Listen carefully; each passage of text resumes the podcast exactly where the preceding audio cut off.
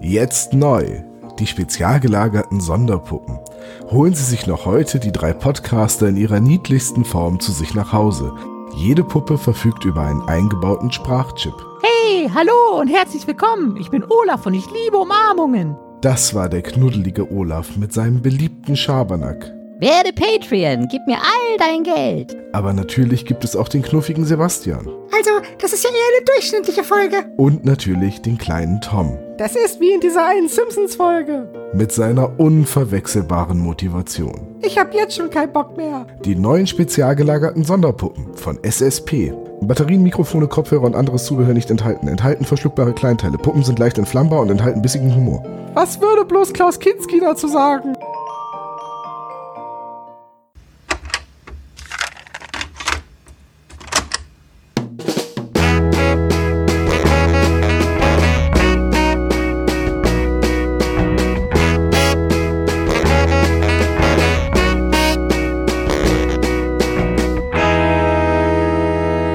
Der spezial gelagerte Sonderpodcast. Drei Jungs analysieren jeden Fall. Hallo und herzlich willkommen zum spezial gelagerten Sonderpodcast. Ich bin wie immer der Tom und ich habe dieses Mal den Olaf dabei. Diesmal und jedes Mal, ne? Ich wollte einfach mal die gleiche Moderation wie bei Magabotato machen. Und Sebastian ist auch mit dabei. Servus. Schon wieder diese Schleichwerbung für deine anderen Projekte. Schäm dich. In die du auch involviert bist. Ach so. In die okay. jeder hier auch involviert ist. Das ist äh, Olaf, das sind auch unsere Projekte. Niemand hat die Absicht in diesem Projekt. Kollegen, ich freue mich endlich mal wieder eine Aufnahme mit euch zu machen. Denn äh, wir haben jetzt länger nichts mehr von uns hören lassen. Wobei, das stimmt nicht. Wir nehmen ja immer die ganze Zeit heimlich im Hintergrund auf und äh, bereiten schon Dinge vor. Diesen Heimlich und Co. Podcast, ne? Ja. diesen Heimlich und Co-Podcast. Ich habe tatsächlich ähm, etwas jetzt schon angefangen, etwas zu hören, was ich garantiert im kommenden Adventskalender vorstelle, wenn es einen gibt. Also Tom, du hast ein neues Mikrofon, höre ich gerade. Ja, ich habe mir ein neues Mikrofon zugelegt äh, und auch ein Audio-Interface, mit dem ich das Ganze so ein bisschen einpegeln und steuern kann. Und äh, es war einfach an der Zeit und ich hoffe, dass die Tonqualität jetzt nachhaltig besser wird. Klingt ganz gut, ja. Ja, ich, ich bin auch sehr zufrieden damit. Und wir wollen heute über eine Folge reden, die wir, glaube ich, schon zwei oder dreimal in der Abstimmung hatten. Und die war immer wahnsinnig beliebt. Nicht. Ich wollte gerade sagen, die, die sich äh, immer sehr großer Beliebtheit, äh, also sie hat jedes Mal in der Abstimmung den dritten Platz, also Bronze gemacht. Oh, das ist so. Es ist ein Euphemismus für diese Folge, hat eigentlich nie viele Stimmen bekommen. Wir wollten sie aber immer mal besprechen. Naja, und Py ähm, Pyramus hat vorgeschlagen, unser Hörer Pyramus, äh, von ähm, der Neuvertonung auch, oder damals von der Neuvertonung, er hat gesagt, Mensch, wenn ihr mal Lücken habt bei den Aufnahmeterminen, dann macht doch mal die Folgen, die nicht gewählt worden sind. Ja, du, hast- du hast vollkommen recht. Es, wir sollten einfach mal Folgen nehmen, die die Abstimmung ja verloren haben. Und deswegen reden wir heute über die flüsternden Puppen mit zwei Gründen. Einmal, weil es eben eine Folge ist, die wir schon zwei oder dreimal in der Abstimmung hatten und die nicht sehr beliebt war und wir sie aber gerne mal besprechen wollten. Und auf der anderen Seite hatte unser verehrter Dr. Knicknobel sich äh, einmal den Handlungs, also den, den Plot genommen, den Handlungsstrang und hat den mal in so ein Verlaufsdiagramm mit mehreren Entscheidungen geschrieben, wie dieser Plan, den äh, Michael Romper und Skinny da verfolgen, ja auch hätte scheitern können.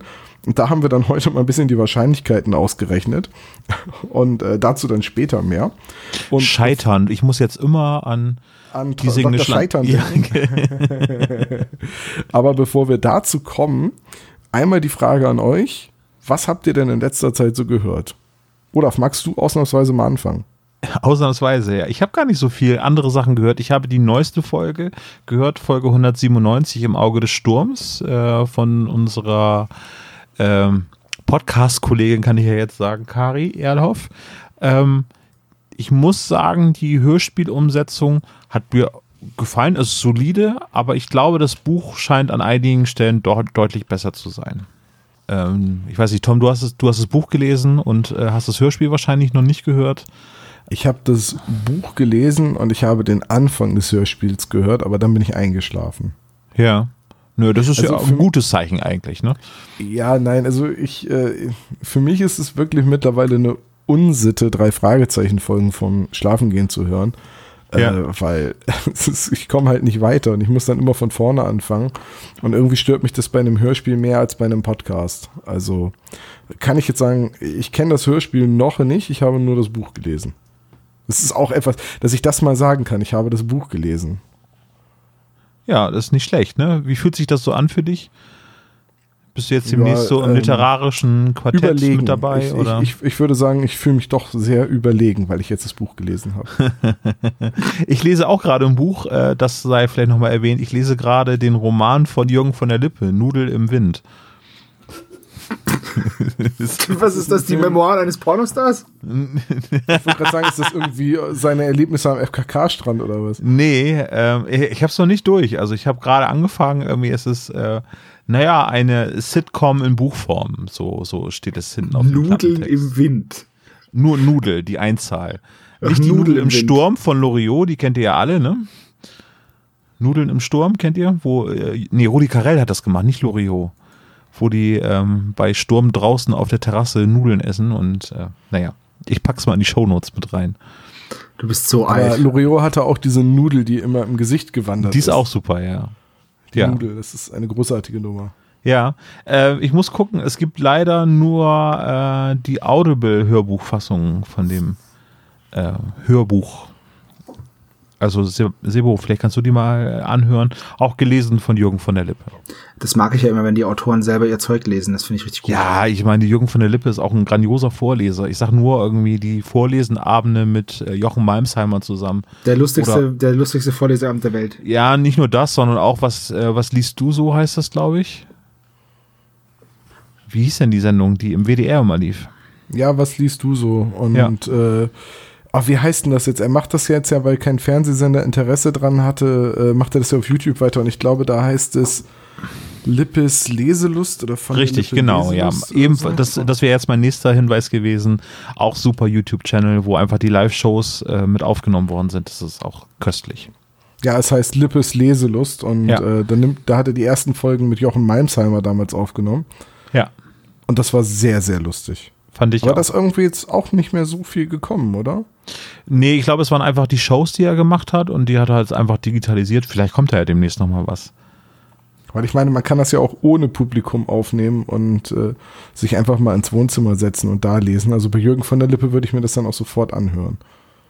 Ja, aber ich glaube, er, lebt ähm, bei, also diese Vorlesungen äh, funktionieren sehr gut, eben weil er sich eben in den richtigen Momenten Zeit lässt, um das Publikum darauf zu reagieren.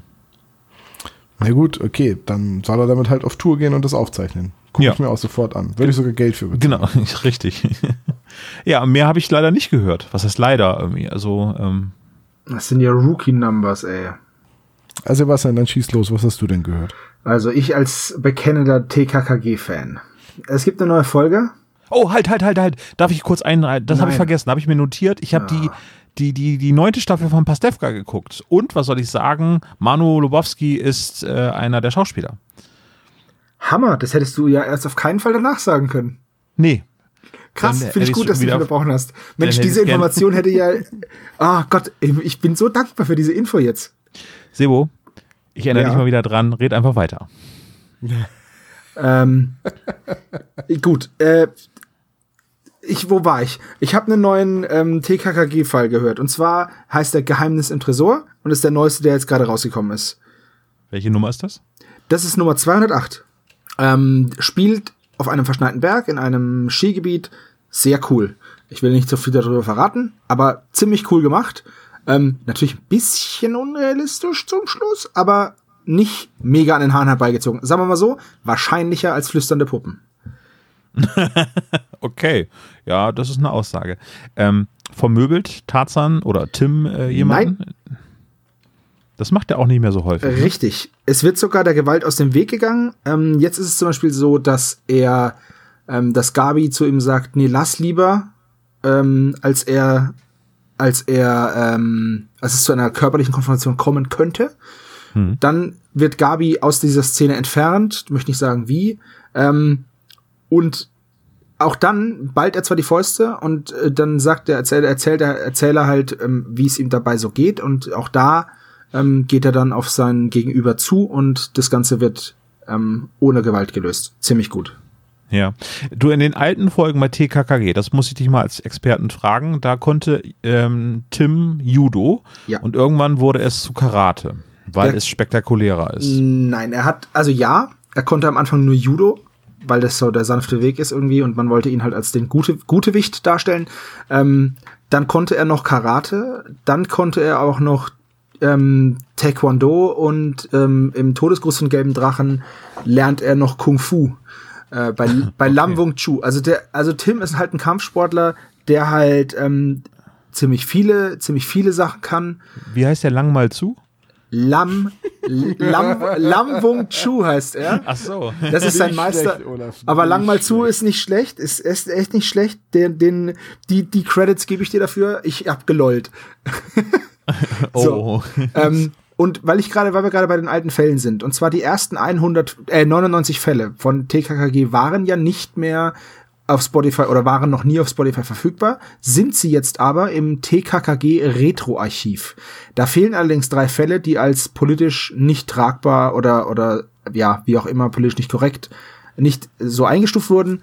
Äh, das ist Folge, äh, äh, Fall 19, Fall 20 und den anderen habe ich, habe ich jetzt gerade vergessen. Also, ähm, Äh, Fall 19 ist die Drachenhöhle. Genau, das der ist Schatz da, der- wo die mit dem Kanu unterwegs Genau, sind. im Schatz in der Zeit die- Drachenhöhle werden sie von den Höllenengeln verfolgt, von so einer Roche, also den Hells Angels. Und was ich glaube, was da das Problem ist, ist, dass da Zigeuner drin vorkommen, also als Zigeuner titulierte Menschen. Und ähm, die dann da halt, ich, ich persönlich fand's nicht so schlimm. Also überhaupt nicht schlimm als Kind. Das wurde, da wurde halt auch nichts dazu gesagt. Das waren halt Zigeuner und fertig. Da gab's ja auch das Zigeunerschnitzel. Das heißt ja jetzt auch nicht mehr so. Und ähm, dann, Pusterteller. ja, genau. Dann Folge 20, das ist die chinesische Vase. Ich muss ganz ehrlich sagen, ich weiß gar nicht mehr, um was es da geht. Die muss ich erst noch mal anhören. Ich habe sie auf Kassette. Und dann ist, glaube ich, noch ähm, der letzte Schuss. Ähm, da geht's um um so Duellpistolen und einen Mordversuch damit. Ähm, was mir aufgefallen ist, mal wieder, ich habe jetzt ziemlich viele von den Folgen gehört. Ziemlich hoher Bodycount. Ist einfach so. Sowohl offscreen als auch onscreen ähm, passieren bei TKKG einfach krassere Sachen. Also zum Beispiel, ähm, ich habe mal geguckt, was in meinem Geburtsjahr rausgekommen ist. Da kam zum Beispiel das Geiseldrama raus, 1984. Ähm, ganz klar Bader-Meinhof-Geschichte. Mega abgefahren. Ähm, ja, die, die alten Folgen noch viel mit Gewalt und auf die Fresse und äh, natürlich auch antifeministisch. Ähm, Gabi muss, Gabi muss zu Hause bleiben und so Zeug, ja. Ich wollte mal eben die eine Frage stellen, weil ich hatte, das war eben nur der, der erste Teil der Frage.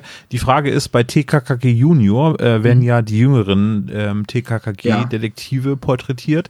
Da dürfte doch Tim Tarzan Tim. nur Judo können. Ja, aber wie gesagt, bei den neuen Folgen wird darauf verzichtet, weitestgehend Tim als Prügler darzustellen, weil es war tatsächlich so, dass wenn du die alten Folgen hörst, ähm, die ganz anfänglichen Folgen, dann ist Tims Lösung halt immer, er geht hier irgendwo hin, provoziert die Leute aus der, aus der moralischen Überlegenheit heraus, dass er ja der Gute ist und das Mittel den Zweck heiligt, äh, der Zweck die Mittel heiligt, so rum. Die Und Faust Gottes. ja, und er haut den Leuten einfach voll auf die Gosche. Also, das ist, der, der, der provoziert die so lange, die sagen dann auch, ja, ja, geh weg. Und er stichelt und ist mega provozierend und dann greifen sie ihn an und dann haut er sie halt zu Klump, weil er halt einfach viel besser ist. Aber das hat RTL doch nochmal auf die Spitze gebracht. Wie ist denn diese Serie mit diesem Mönch, der die ganze Zeit irgendwie Lasko, die Faust Gottes. Lasko. ja, Ja, großartig. Ja, aber Bud Spencer war damals auch angesagt und der hat auch alles Ja, Faust gelöst. Ne? ja, aber Bud Spencer war ja immer so, der wurde ja angegriffen und hat dann immer sich fünfmal schlagen lassen mit dem Stuhl und dann hat er halt die Spencer-Schelle verteilt. Ah, die Stimme ist so geil. Da haben übrigens die Mythbusters mal ähm, Tests gemacht, wie tödlich die Bud Spencer Schläge sind. Und dieser Schlag, wo er diese Doppelschelle links und rechts aufs Ohr, da kannst du richtig davon, kannst du richtig beschädigt werden. Also Ja, da- das ist einer der Signature Moves und äh, natürlich der Fausthieb der von oben auf Dampfhammer, den ja, Dötz, von ne? Der oben auf die Dampfhammer. Birne. Wenn der so ausgeführt ist, kannst du jemanden halt damit schon ganz schön die Wirbelsäule stauchen und Ja. ihn schwer verletzen. Ja. Gut, egal. Früher war eine andere Zeit, da hat man Früher sowas hingenommen. Das A-Team hat Millionen von Schuss verballert, niemanden getroffen. bei TKKG wurde fest um sich gedroschen und Bud Spencer hat Leute querschnittsgelähmt geprügelt. so war's.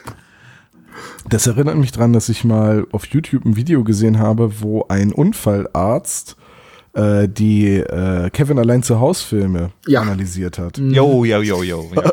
Und, und da immer mitgezählt hat, welche Verletzungen jetzt so weiter wäre. Und dann immer, wenn einer von den beiden eine tödliche Verletzung kassiert hätte, äh, wurde der Körper quasi auf Null zurückgesetzt, dann war er wieder unverletzt. Also, und am Ende hieß es dann, wir bräuchten irgendwie zwölfeinhalb Verbrecher, um diesen Film nachzuspielen. Äh, Das gibt es auch von Stirb langsam, genau. In dem gleichen Channel wurde getestet, wie, John Mac, wie oft John McLean gestorben ist bei den einzelnen Filmen. Einmal am Nakatomi Plaza und auch bei dem neuesten Film hier mit, äh, mit seinem Sohn zusammen. Da gibt es dann ja auch einige Szenen, wo man sagt, ja, das hätte er garantiert nicht überlebt. Äh, ja, sehr, sehr gut. Tja, dann ähm, kommen wir mal zu dem, was ich so gehört habe. Ich habe die flüsternden Puppen gehört. Krass. Von wem ist das? zwar- Wie war's? Das ist ein, das ist ein Buch von äh, André Minninger. Mhm. Und ich habe mir die Hörbuchfassung des, der Geschichte angehört. Ja, wenn man nicht so viel Zeit hat, das Buch zu lesen, ist immer so eine Hörbuchfassung immer ganz nett. Finde ich immer ganz Ehrlich gesagt weiß, weiß ich gar nicht, ob es eine Hörbuchfassung gibt, aber ähm, in Vorbereitung, als ich das Hörspiel gehört habe, habe ich gedacht, so, ah, irgendwie habe ich das Gefühl, die Geschichte ist schon so ein bisschen dünn, da scheint einiges zu fehlen. Also besorgst du dir mal das Buch und liest das. So, das war jetzt gestern. Wir wollten ja eigentlich gestern aufnehmen. Und dann dachte ich, äh, ich dachte mir, ja, okay, das kriegst du schon hin, so lange dauert das ja nicht. Ne? Besorg, fährst jetzt eben in eine Buchhandlung, kaufst dir das Buch, liest es. So, weil irgendwie online gebraucht bestellen, wie auch immer, hätte halt zu lange gedauert. So, dann war ich also in der Buchhandlung und habe halt nicht gefragt, ob die das Buch da haben. Und dann hat die Frau mich mitleidig angeguckt und hat gesagt, nee, tut mir leid. Die älteren Bücher, die haben wir nicht mehr. Das ist komplett vergriffen, die Auflage. Das kriegen sie nur noch als E-Book. So, dann habe ich mir gedacht, na gut, okay, kaufst du dir halt das E-Book, kostet halt auch nicht die Welt. Und dann hatte ich aber, dann ist mir aber eingefallen, dass ich gar nicht so viel Zeit habe dann, weil ich wollte auch noch aufräumen und alles. Und dann habe ich mir eine Software runtergeladen für äh, Blinde und Sehbeeinträchtigte, die halt ähm, Texte vorliest. Und diese Software kann halt auch EPUBs, also diese äh, Electronic Publications, öffnen. Und dann habe ich mir das Buch einfach vorlesen lassen beim Aufräumen. also habe ich Das ist so bescheuert umständlich. Also habe ich quasi ein Hörbuch aus dieser EPUB gemacht. Ähm, Und was besser? Es, funkt, es funktionierte über weite Strecken sehr gut. Auch wenn da jetzt wenig Betonung drinne war und halt auch keine verstellten Stimmen oder so. Und manche Dinge, gerade wenn lautmalerisch äh, geschrieben wurde, so klack, klack, es ist halt schon komisch, wenn die Computerstimme das Wort nicht kennt und dann sagt C-L-A-K-C-K, C-L-A-C-K. Oder auch 50.000 US-Dollar wurden dann 5.000 US-Dollar. Und immer wenn Peter geschrien hat, war das nur ein Peter Ah. ja, englische Namen gingen halt auch nicht so gut. Das war halt Michael Romper. Aber das ist ja, Aber, äh, das ist ja voll blöd dann auch für Blinde, ne? Die haben ja das immer dann in dieser Scheiß, in dieser Scheißform. Wenn sie es so ja, gut, haben wollen. okay. Ähm, ich gehe mal davon aus, dass die Software in erster Linie dafür gedacht ist, um, ich nehme mal an, äh, Zeitungen zu konsumieren. Und, ähm, Und da kommen ist Gott sei Dank keine englischen Worte drin vor und Zahlen auch. Nein, nicht. aber da, da, da kommt halt weniger direkte Rede vor und halt auch nicht sowas wie Klopf, Klopf oder Klack, Klack oder Pui, Pui oder was auch immer. Ne? Also ich denke, das geht schon ganz gut. Es ist auf jeden Fall, also es gibt bestimmt auch noch viel bessere Software, die man kaufen kann. Ich habe halt, ich habe mir halt ein Freeware-Tool äh, gesucht. Ich hatte halt schon das Buch gekauft. So. Und ich habe halt gesagt, so, es muss jetzt schnell gehen. Das Schöne war auch, man konnte die Geschwindigkeit da ein bisschen hochdrehen. Ähm, ich habe das wirklich im Akkord gehört. Ich bin dann irgendwie um 10 nach 8 fertig geworden mit Hören. Halb neun waren wir verabredet. 20 nach, 9, hast- äh, 20 nach 8 hast du abgesagt, Sebastian, ja. dass wir es auf heute schieben. Und dann habe ich gesagt, ja, jetzt hörst du das Buch halt nochmal, also die letzten Seiten, wo ich mich so beeilt habe, hörst du halt nochmal zu Ende. Und dann habe ich heute zur Vorbereitung nochmal das Hörspiel gehört, um mal einen direkten Vergleich zwischen Buchhandlung und Hörspielhandlung zu haben. Und ich sag gleich mal dazu, diese Geschichte ist von André Meninger, der auch die Hörspielskripte macht. Es fehlt nahezu nichts. Ist auch ein sehr langes Hörspiel, ne? Also die CD-Laufzeit von 78 Minuten ist da nahezu ausgeschöpft, ne? Also wenn man überlegt, dass. ja, es sind 75 genau Folgen- 77 Minuten. Ja, okay. ja, whatever. Also auf jeden Fall 80 Minuten ist ungefähr so die Kapazität einer äh, Audio-CD. Früher Schallplan waren 40 Minuten oder 50 Minuten auch maximal Laufzeit auf beiden Seiten. Also ist da jetzt schon quasi. Ja, ich meine, er, er weiß halt, was er im Hörspiel unterbringen wollte. Ne? Und Übrigens habe ich knallhart gelogen, sind 77 Minuten 52 Sekunden. Ne, siehst du, also wenn man das runden würde, sind es 78 Minuten. Echt, ist, ist die Folge eine Stunde 17 lang?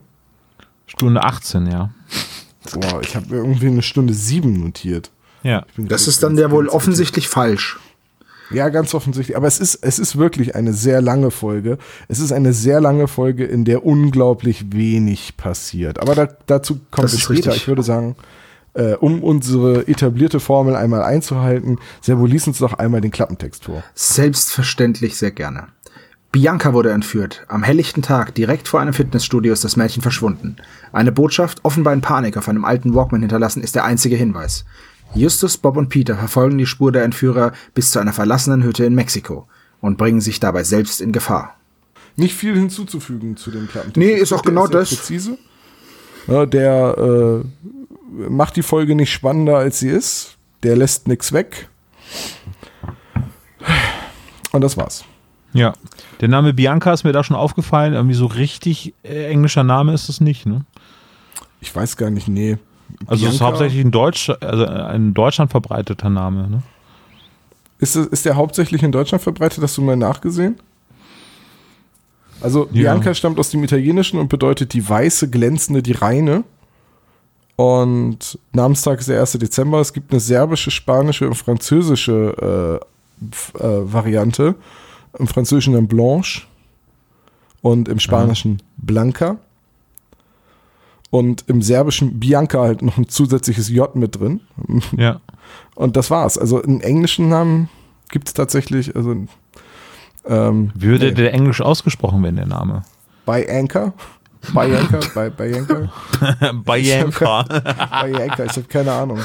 Oder vielleicht auch also, das muss, das musst du Bianca Bouchard fragen. Das ist nämlich ein kanadisches Erotikmodel. Vielleicht kann die dir das sagen. Mhm. Oh, also, wie du, die, ja, die kenne ich Wie du vielleicht ja. jetzt auch gerade gemerkt hast, ist sie aber wahrscheinlich äh, Franco-Kanadierin und damit ist der Name dann auch nicht. Weißt du? Aber es gibt auch noch, es gibt auch noch Bianca Lawson. Äh, das ist eine US-amerikanische Schauspielerin. Die hat bei Buffy mitgespielt und Dawson's Creek. Bianca also, Lawson. Wen hat sie denn ich gespielt weiß, bei Buffy? jetzt natürlich äh, steht hier, glaube ich, es sind nur drei Folgen. Wahrscheinlich ein Vampir. Das ist ja. eine unbedeutende Nebenrolle. Ja, achso. Bei, ja. bei Dawson's Creek waren es auch nur vier Folgen, also keine ja, Ahnung. Okay. Es, es, ist jetzt auch mehr so ein bisschen rumgestoche im Trüben, weil ich bin mir halt nicht sicher, was den Namen Bianca angeht, aber wirklich englisch klingt der nicht. Ja. Ralf. Ist ja auch egal. Ist ja auch nur. aber halten wir fest, es gibt auf jeden Fall Amerikanerinnen und äh, die Bianca heißen. Also es ist jetzt nicht vollkommen abwegig, dass jemand Bianca heißt. Äh, aber es ist wahrscheinlich doch eher selten.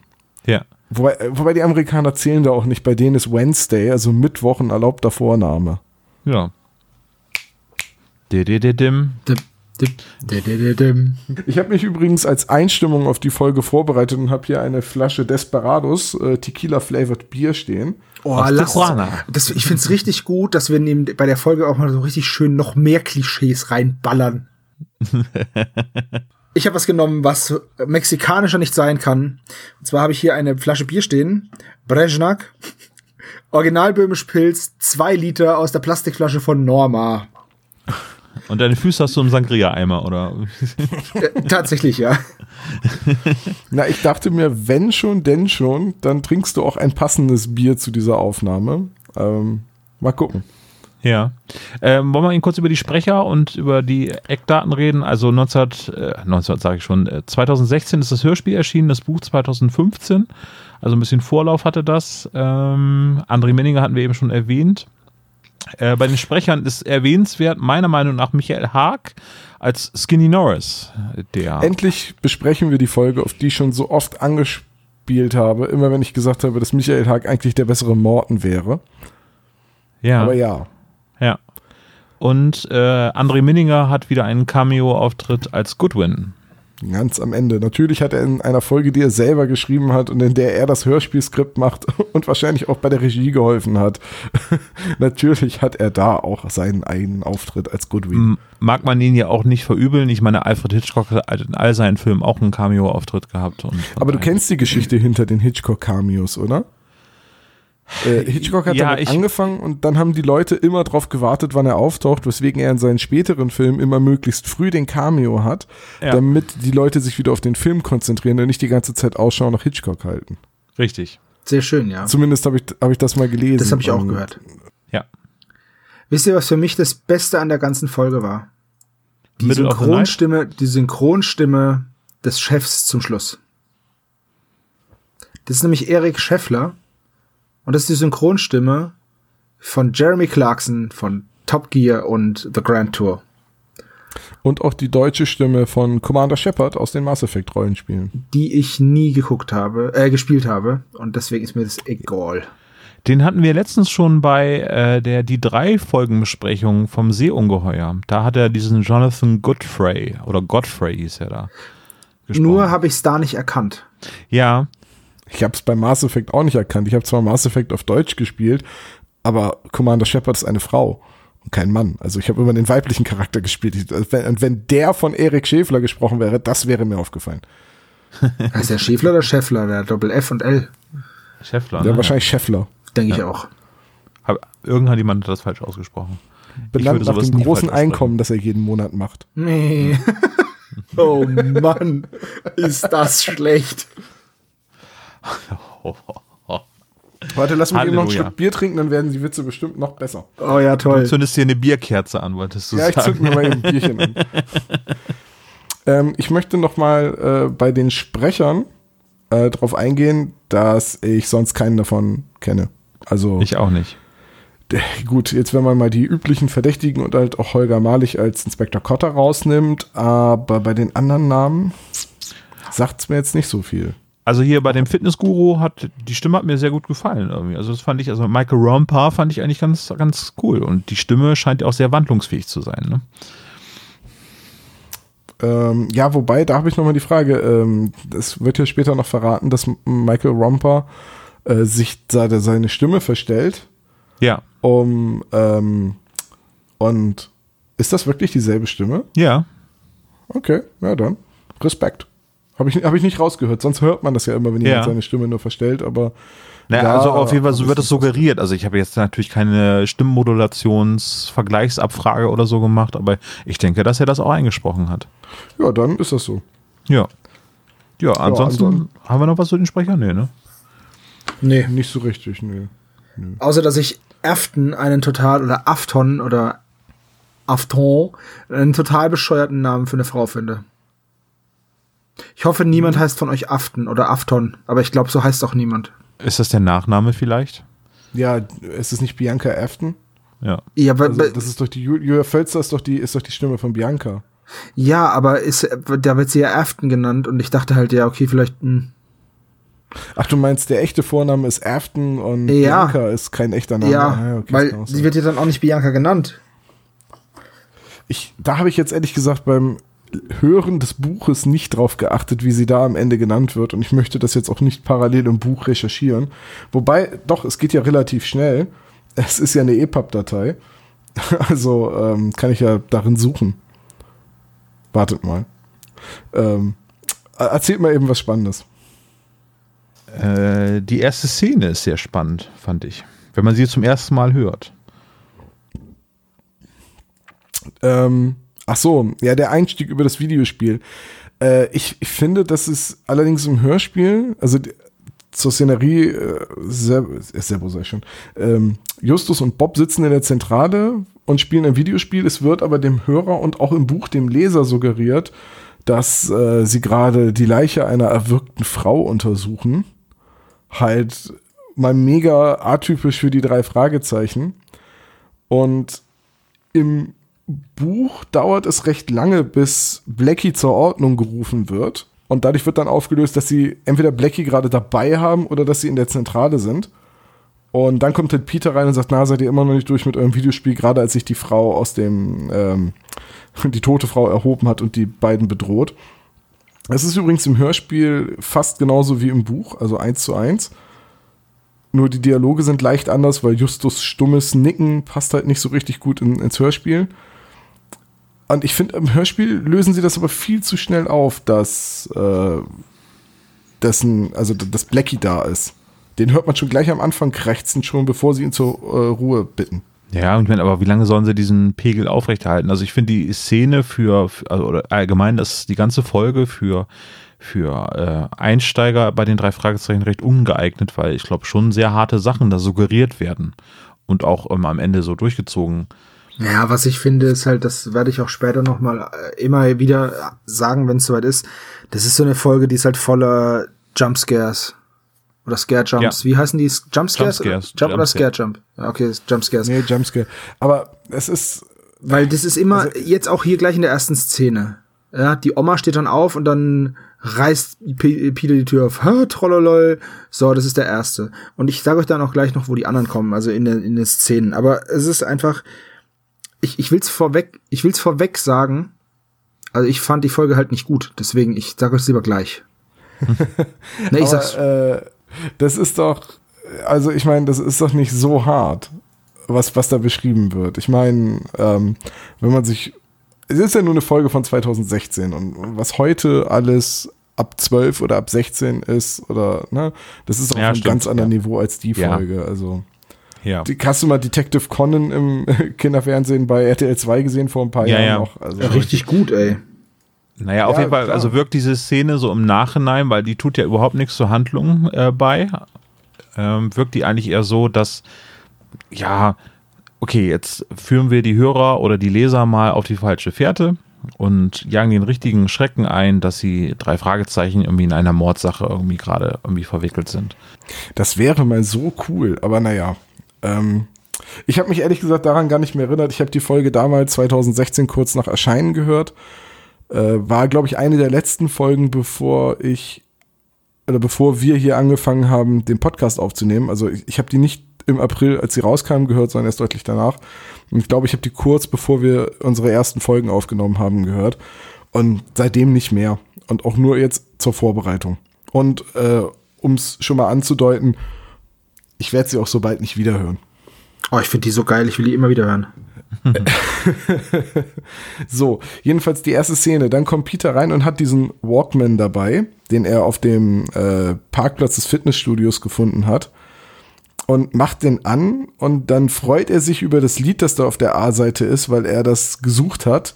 2016, wo man halt auch nachsehen kann, was Radiosender so in der letzten Stunde gespielt haben oder es so Dinge wie Shazam gibt. Jedenfalls hat er sich gefragt, wie das Lied heißt. Ich soll ja nicht immer auf den Anachronismen rumreiten, aber ähm, Das ist doch kein Anachronismus, wenn es fandet ihr nicht 2016 auch, dass- war.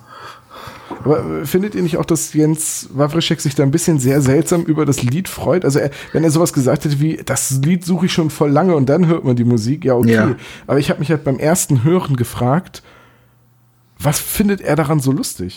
Ja, ich habe auch so, der, der, also ich habe mir hier, ich habe ja Notizen wie immer und ich habe hier Lied Doppelpunkt hua hua hua hua hua aufgeschrieben und ich habe mal gedacht, Peter, was ist denn los? Also das ist ja auch nur ein Lied. Also und er macht, ich weiß nicht, als hätte man ihm so einen so einen zotigen Witz erzählt und er lacht sich so ins Fäustchen. Ich weiß auch nicht, ganz komisch. Naja, ich meine, ihr beiden geht auch ab irgendwie, wenn ich, ach ja, komm mal her sage, ne? Also, Aber das ist, wenn ich ein Lied höre, dann stelle ich mich nicht hin, mache. ja, okay. Ja, Ich habe übrigens mal nachgesehen, ähm, der Name Afton kommt im Buch mehrfach vor. Also die Dame scheint in Wirklichkeit Afton zu heißen. ach so, ja. aber ähm, ist mir jetzt auch nicht so oft aufgefallen. Also wahrscheinlich beim Hören, weil es nicht kannte, wurde da Afton oder Afton gesagt und deswegen ist es mir nicht so aufgefallen beim Hören. Die müsste mit Ashton Kutscher noch verheiratet sein. Afton und Ashton. Stell dir mal vor, er hieße Afton mit Nachnamen. Ashton Afton. Wie blöd. Äh, ja, ähm, ja, die B-Seite ist ja noch viel schlimmer. Ich meine, das ist ja, Ja. wirklich noch eine. Ja, aber die B-Seite, da musste ich sehr lachen, weil dann drehen sie die Kassette um und es läuft In the Middle of the Night, also ein Lied, das so angefangen zu äh, als Zwischenmusik benutzt wurde, als die Streitigkeiten mit Carsten Bohn losgingen. Nur in der heimliche Hehler, die wir gerade besprochen haben, ja. Äh, Ja gut, in der heimliche Hehler ja von mir aus. Jedenfalls kannte man das Lied halt und dann mag Bob das Lied nicht, weil dass das Lieblingslied von Skinny Norris sei, also kleines Foreshadowing, dass Skinny Norris irgendwas mit der Geschichte zu tun hat. Das fand ich noch ganz elegant. Woher, Woher die weiß der das? Es gibt auch Menschen, die ich nicht mag und die mich nicht mögen. Es gibt wenige, aber das Die drei gibt's. Fragezeichen und Skinny Norris mögen sich nicht und deswegen stalken sie sich gegenseitig Auf Facebook, genau. Und dann steht und dann Skinny so, oh trollolol, voll das coole neue Lied gefunden. Hashtag neuer Lieblingssong. Hashtag voll verträumt. Hashtag Middle of the Night. Hashtag Headbang. Mann, ey. Wie kann denn, weißt du, Skinny Norris, der in den drei Fragezeichen Kids, ja, ich weiß nicht Kanon, aber dargestellt wird als Moped-fahrender Rocker, dem sein Vater eine Billardkneipe hat und übelst der Stinkstiefel ist, der hört jetzt Middle of the Night oder was? Ey, komm, geh mir weg. Hab ich, Ich mir möchte dem dich noch mal dran erinnern, ähm, welche Musik Peter in Späte Rache hört und das als Yeah, Red Devils, das ist mein Lieblingssong bezeichnet. Das klingt halt auch nicht nach einer Band, die Ja. Red Devils heißt. Naja, ist ja auch egal. Also wollen wir, wollen wir einfach mal zum Unlogischen kommen. Ähm, Ein Walkman mit Aufnahmefunktion? Nein, das geht ja auch noch, aber das äh, erstmal das 2016, also ich weiß, die Folge spielt nicht unbedingt 2016, weil bei den drei Fragezeichen permanente Gegenwart keine Zeit verstreicht, aber ein Walkman wurde schon sehr lange nicht mehr benutzt. Gut, es wird darauf hingewiesen, dass das ja kaum noch jemand tut, also das sagt der Michael Romper ja in der nächsten Szene.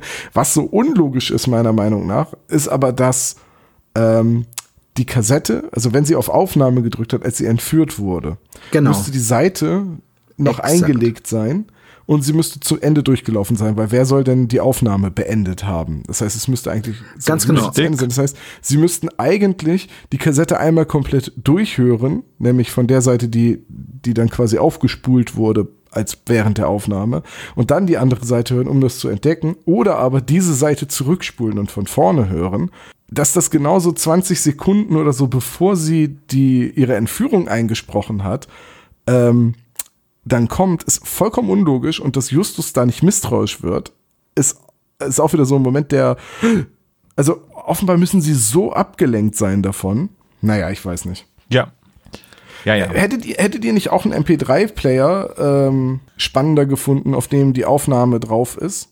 wie soll das denn gehen? Naja, die, die nimmt mit ihrem MP3-Player was auf und äh, legt die ab und dann ist da vielleicht der Speicher voll oder so und dann heißen da lauter Lieder und da heißt dann unbenannte Aufnahme ein Track, der ewig lang ist und deswegen ist der spannend und dann hören sie den. Aber wie soll sie denn den, wie soll denn, die, Intention war ja zu sagen, oh, die, Inter- diese Entführung wurde mitgeschnitten. Wie denn? Mit dem MP3-Player geht es Ja, sicherlich ist ein nicht. MP3-Player mit einem gebauten Mikrofon. Es hätte natürlich hätte es auch ihr Mobiltelefon sein können und dann wäre die Aufnahme-App sogar noch angewiesen. Es ist, ja, es ist genauso wahrscheinlich, äh, dass ein MP3-Player eine Aufnahmefunktion hat wie auch ein Walkman. Hattet ihr einen Walkman, der eine Aufnahmefunktion hatte? Ich habe meinen Walkman hier neben mir stehen. Ja, Ich aber der jetzt hat mal keine, eben. oder? Ich gucke jetzt mal eben. Es ist dieser Sanyo Walkman, den habe ich euch ja alles, habt ihr ja alles schon mal mitbekommen. Mit Radio. So, ich gucke jetzt mal hier eben Funktion, Radio und, und äh, Kassette. aber Walkman sind irgendwie. Nee, ich habe vorwärts, rückwärts, Stopp und Play. Ja. Und das war's. Also Auto-Reverse ist dann schon so eine Sonder... Also das könnte ich mir noch erklären, dass das eine Auto-Reverse-Funktion wäre. Äh, aber die drehen die Kassette ja um. Es ist doch einfach eine Verneigung vor den Kassettenkindern.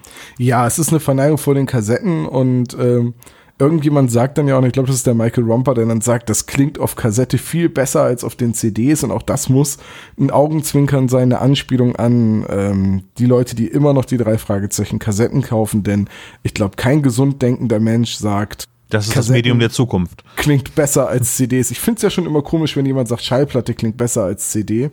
Ne, das, die, das meiste, was die Leute sagen, es klingt wärmer. Ja, von mir aus.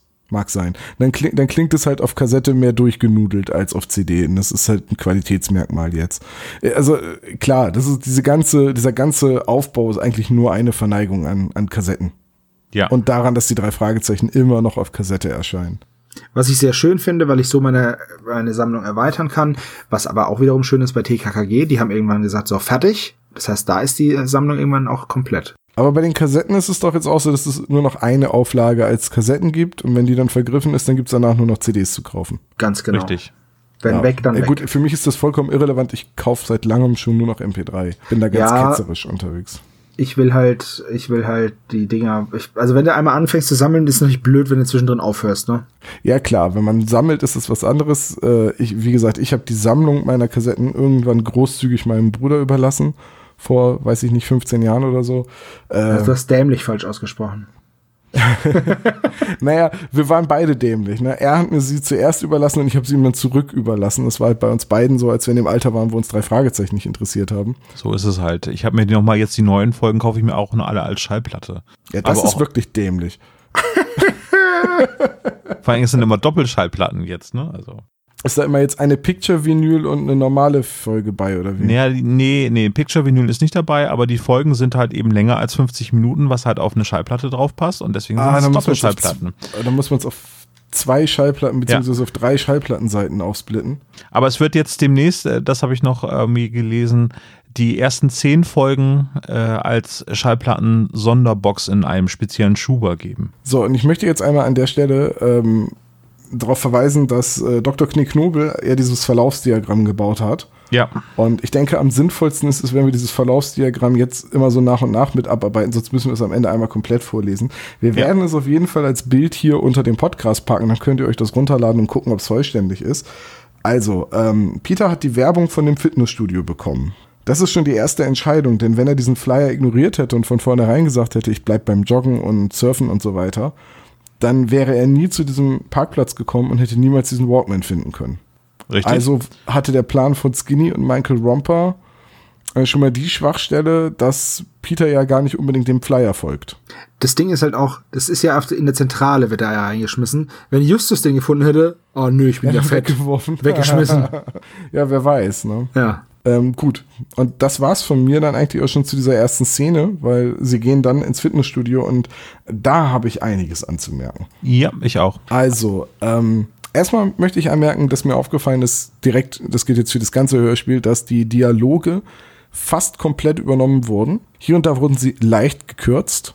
Da komme ich später noch an einer Stelle zu, wo er deutlich gekürzt wurde. Und manchmal ähm, wurden die, die Sätze jemand anderem gegeben. Also im Hörspiel, sagt, äh, im Hörspiel sagt Bob Dinge, die im Buch Peter sagt. Und Justus übernimmt auch manchmal Sätze von Bob.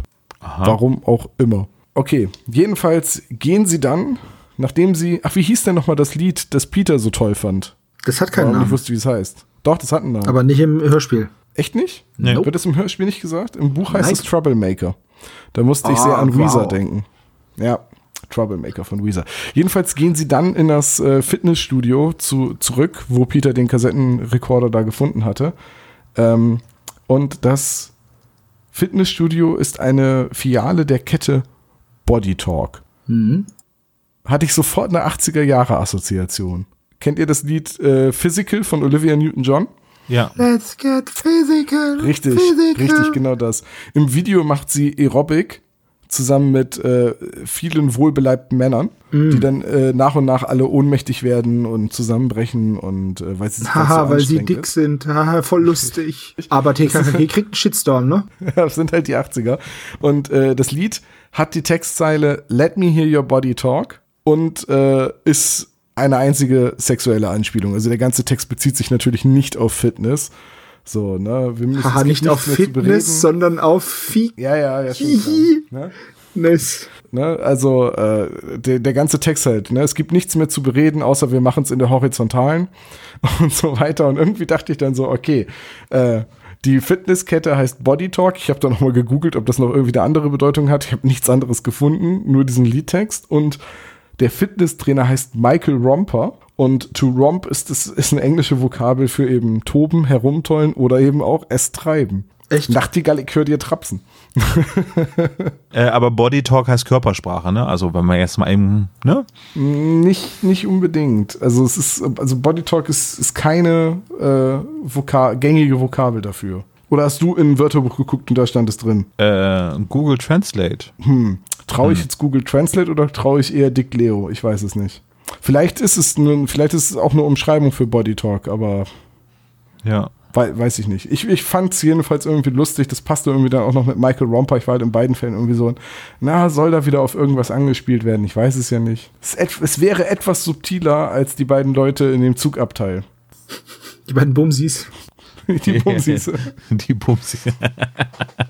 ja, aber stimmt schon. Ja, es ist halt eindeutig zweideutig. Ne? Michael Romper ähm, ist ja auch an sich finde ich den ja auch ein bisschen grenzwertig, wie er da über das Mädel redet. Das habe ich auch gedacht. So, die, die, die Kleine ist zu jung, weil man 16 Jahre alt sein muss, um Auto zu fahren, beziehungsweise dieses Probetraining machen zu dürfen. Äh, das, aber er findet, aber er, also er beschreibt ja schon, wie süß er sie findet mit ihren Zöpfen und dass er hofft, sie nochmal wiederzusehen und so. Und ich denke die ganze Zeit so, hm, ja, okay, die Kleine ist 15. Hm. Das war so ein Zähneknirsch-Moment. Bisschen so wie bei den Funkfüchsen. Naja, aber er könnte ja auch noch minderjährig sein. Michael Romper ist ein minderjähriger Fitnesstrainer. Ja gut. Er kann 20 sein oder so. Ja, dann sagen ist wir, er ja, komm, bist du doch nicht 20 und minderjährig. Digga, ey, jetzt mal Doch, ohne Mist. In Amerika bist du da noch. Hör doch auf, den Typen zu verteidigen. Das ist ein Arsch. Nein, das. Oh. Das kommt noch hinzu, aber. Also ich will jetzt auch gar nichts unterstellen an der Stelle, das, aber irgendwie fand ich das ein bisschen, mh, ja, sehr dick aufgetragen. Ich, ne, wie gesagt, ich will jetzt nicht die Political Correctness Keule schwingen, aber ähm, Ja. ich fand das doch sehr, sehr dick aufgetragen. Zumal man ja später dann sowieso erfährt, dass äh, Bianca, also Afton, ist ja eh seine Freundin. Wenn sie überhaupt jemals in diesem Fitnessstudio war. Denn ich finde, da haut das Timing auch schon wieder nicht ganz hin. Äh, wenn, wenn sie nämlich abgewiesen wird von Michael Romper, dann aber rausgeht und den Kassettenrekorder da ablegt, dann müsste sie zur gleichen Zeit wie Peter im Fitnessstudio gewesen sein. Und zur gleichen Zeit kann er ja wohl nicht zwei Leuten ein Probetraining geben. Das Kann heißt, er sie direkt davor gewesen sein, oder? ja, aber wenn es direkt davor war, dann wär, wäre doch wahrscheinlich schon früher jemandem dem der, der Walkman aufgefallen. Ja, das stimmt. Also, na, also irgendwie so, äh, gut, zudem ist es ja offenbar auch so, dass Michael Romper irgendwie rausgeht, während Peter am Duschen ist oder so und äh, den Kassettenrekorder, den Walkman direkt vor sein Fahrrad legt, damit Peter ihn garantiert findet. Ja. Fand ich irgendwie eine kleine Inkonsistenz. Und da ist zum Beispiel jetzt auch wieder der nächst, die nächste Bruchstelle. Denn wenn Peter jetzt den Walkman ignoriert hätte, oder jemand anderes ihn gefunden hätte, oder Peter den Walkman findet und ihn abgibt, wäre Was die der Plan eigentlich von- logische Handlung gewesen wäre, ja. so, oh, ich habe hier draußen vor der Tür das und das gefunden. Ähm, wenn irgendjemand dieses Ding sucht, wird er wahrscheinlich hierher zurückkommen, wo er es zuletzt hatte und hier nachfragen. Ja, das wäre total logisch und äh, also da ist schon wieder die nächste Schwachstelle im Plan von Skinny und Michael Romper. Richtig. Ja, auf gut, auf jeden Fall kriegen sie von, von Michael Romper dann die Handynummer, weil die Adresse habe ich mir nicht aufgeschrieben, aber die Handynummer, knickknack. Wo ich mir denke, ey, Junge, das ist richtig übel. Also Handynummer, dann rufen sie da an und dann geht, Hallo, hier ist Tijuana, José González. Ich bin, der, ich bin der Klischee-Mexikaner. Äh, bin arm, billig, billig. Wo ich mir denke, ey, der ist ein Mexikaner, der ist in Tijuana. Okay, das ist hinter der Grenze. Wieso sagt ein Typ, der aus Tijuana kommt, dann, dass, man, dass er einkaufen war, weil es so billig ist in Tijuana? Digga, du kommst daher. Sebo, magst du die Folge eigentlich nicht oder was ist da Du los? verdienst auch weniger Knete, Alter. Dann ist es nicht so billig für dich. Überraschung, ich war mal in Serbien im Urlaub. Boah, war das da billig. Haben die Serben aber nicht so gesehen. hey. Mann. Das ist so eine Sache, da wäre ich drauf gekommen. Also, was jetzt passiert, ist ja relativ klar. Die drei Fragezeichen äh, hö- hören diesen Telefonanruf, äh, ne, machen, sagen dann, okay, sie ist entführt worden, sie ist nach Tijuana entführt worden, wir steigen jetzt sofort ins Auto, wir fahren jetzt sofort nach Tijuana. Äh, ich habe es nachgesehen, von Santa Monica nach Tijuana braucht man etwa drei Stunden. Stimmt, Das wird haut- auch mal im Spiel ausgesagt, ja, ja. da- Das haut also hin. Und äh, dann kommt eben diese äh, furchtbar klischeehafte Darstellung von Mexiko. Äh, äh, warte mal, im- ganz kurz an dieser Stelle, da fragt Justus, habt ihr eure Ausweise dabei? Da sagt Peter, ja. Und ich habe gedacht, dass Bob da sagt, nö. Der Punkt ist ja, ähm, es gibt ja, glaube ich, in den meisten US-Bundesstaaten keine Ausweispflicht und damit auch keine Personalausweise in dem Sinne. Es gibt Reisepässe und Führerscheine. Ja. Also meistens, wenn du irgendwo Alkohol kaufen willst etc., musst du halt irgendwie deinen Führerschein vorzeigen oder so, weil der auch Ja. ein Foto und Geburtsdatum ist. Und äh, also, wenn du jetzt nach äh, Mexiko rüber willst, brauchst du in den USA auch eigentlich Ausweispapiere. Und zwar und nicht Personalausweis, sondern Reisepass. Weil es nun mal ein anderer Bund, also ein anderer Staat ist. Es ist jetzt so, als würden wir in ein Nicht-EU-Land reisen. Da müssten wir uns auch mit einem Reisepass ausweisen. Ich finde auch, ich finde auch jetzt das, den Rest, habt ihr eure Pässe dabei? Ja, okay, ja, gut, haben sie ihre Pässe dabei, weil sie sind ja immer mega prepared. Und Justus hat dann natürlich auch noch, weil er ja voll der smarte Dude ist, hat er natürlich auch noch die Peilsender eingepackt. Ja, direkt aus den 80er Jahren eingepackt. Ja, pass auf. Also, Pässe und Peilsender, wir sind bestens ausgerüstet, halt, behaltet das mal im Hinterkopf. Wir sind bestens Das ausgerüstet. ist, so, das ist so geil, weil sie haben kein Essen dabei, kein Trinken, Ja, keine Ersatzbatterie, Kein. Ladekabel, ne? kein Ladekabel, keine Powerbanks, nichts. Nichts haben sie dabei, aber wir sind bestens ausgerüstet. Ja, am Arsch die Räuber seid ihr ausgerüstet. Tatsächlich fahren sie dann, also sie fahren dann ja nach Mexiko rein und äh, ich habe dann, ich kenne Mexiko nicht, ich war noch nie in Mexiko, ich war noch nie in Tijuana, aber ich habe mich dann gefragt, so wie korrekt ist eigentlich die Darstellung von ähm, von Mexiko und Tijuana. Dann habe ich mal bei, bei YouTube gegoogelt, habe einen Amerikaner gefunden, der Reisevlogs macht und der dann die Orte, die er bereist, vorstellt und ein bisschen was dazu erzählt. Und der hat ein Video von Tijuana und das Bild ist so ein starker Kontrast zu dem, das André Minninger im Buch zeichnet. Und im Buch ist es noch viel, viel schlimmer, weil ähm, da die, quasi die, die drei Fragezeichen fahren über die Grenze, verlassen die USA und es ist alles schwarz-weiß und dreckig und kaputt und alle Leute sind arm und es ist überall gefährlich und alle Tiere sind giftig und das passt so überhaupt nicht zu dem Bild, das Tijuana in diesem Video auf mich gemacht hat, weil das ist ja eine Zwillingsstadt. Das ist ja San Diego, Tijuana und die sind ja quasi nur durch die Grenze getrennt und eben jedenfalls ähm, Tijuana ist nicht so gefährlich. Klar gibt es gefährliche Ecken in Tijuana und auch ärmliche Gegenden, also der Canyon del Padre, wo sie hinfahren, das ist schon eine ziemlich heruntergekommene Gegend, aber nenn mir mal eine Großstadt auf der Welt, in der es nicht solche Viertel gibt. Nenn mir mal eine Stadt, wo dich die Einheimischen nicht waren. Ne? Geh, geh mal nachts durch Harlem oder hier in Bremen, geh mal nachts durch Gröpeling-Walle oder so. Ne? Alter, geh mal nachts durch meine Butze hier, durch mein, durch, wo ich wohne, da gibt's auch, Bei da, dir ist nichts los. ja, und da gibt's, Wölfe gibt's da, oder? gibt's aber auch Ecken, die nicht so doll sind.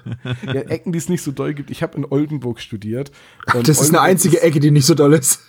Nee, Oldenburg ist eine wunderschöne Stadt und auch die Gegenden, vor denen man von den Oldenburgern gewarnt werden, sind da überhaupt nicht gefährlich. So, worauf ich hinaus will, ist dieses ganze Bild, das da von Mexiko gezeichnet wird, ist sehr, sehr klischeebelastet, so wie man es halt aus amerikanischen Filmen kennt, weil ne, die Amerikaner zeichnen gern dieses Bild von dem heruntergekommenen, ärmlichen Mexiko. Äh, die Sprache, die Donald Trump ähm, halt, um an seine republikanische Basis zu sprechen, im Wahlkampf benutzt hat. So auf der Ebene sehe ich das fast.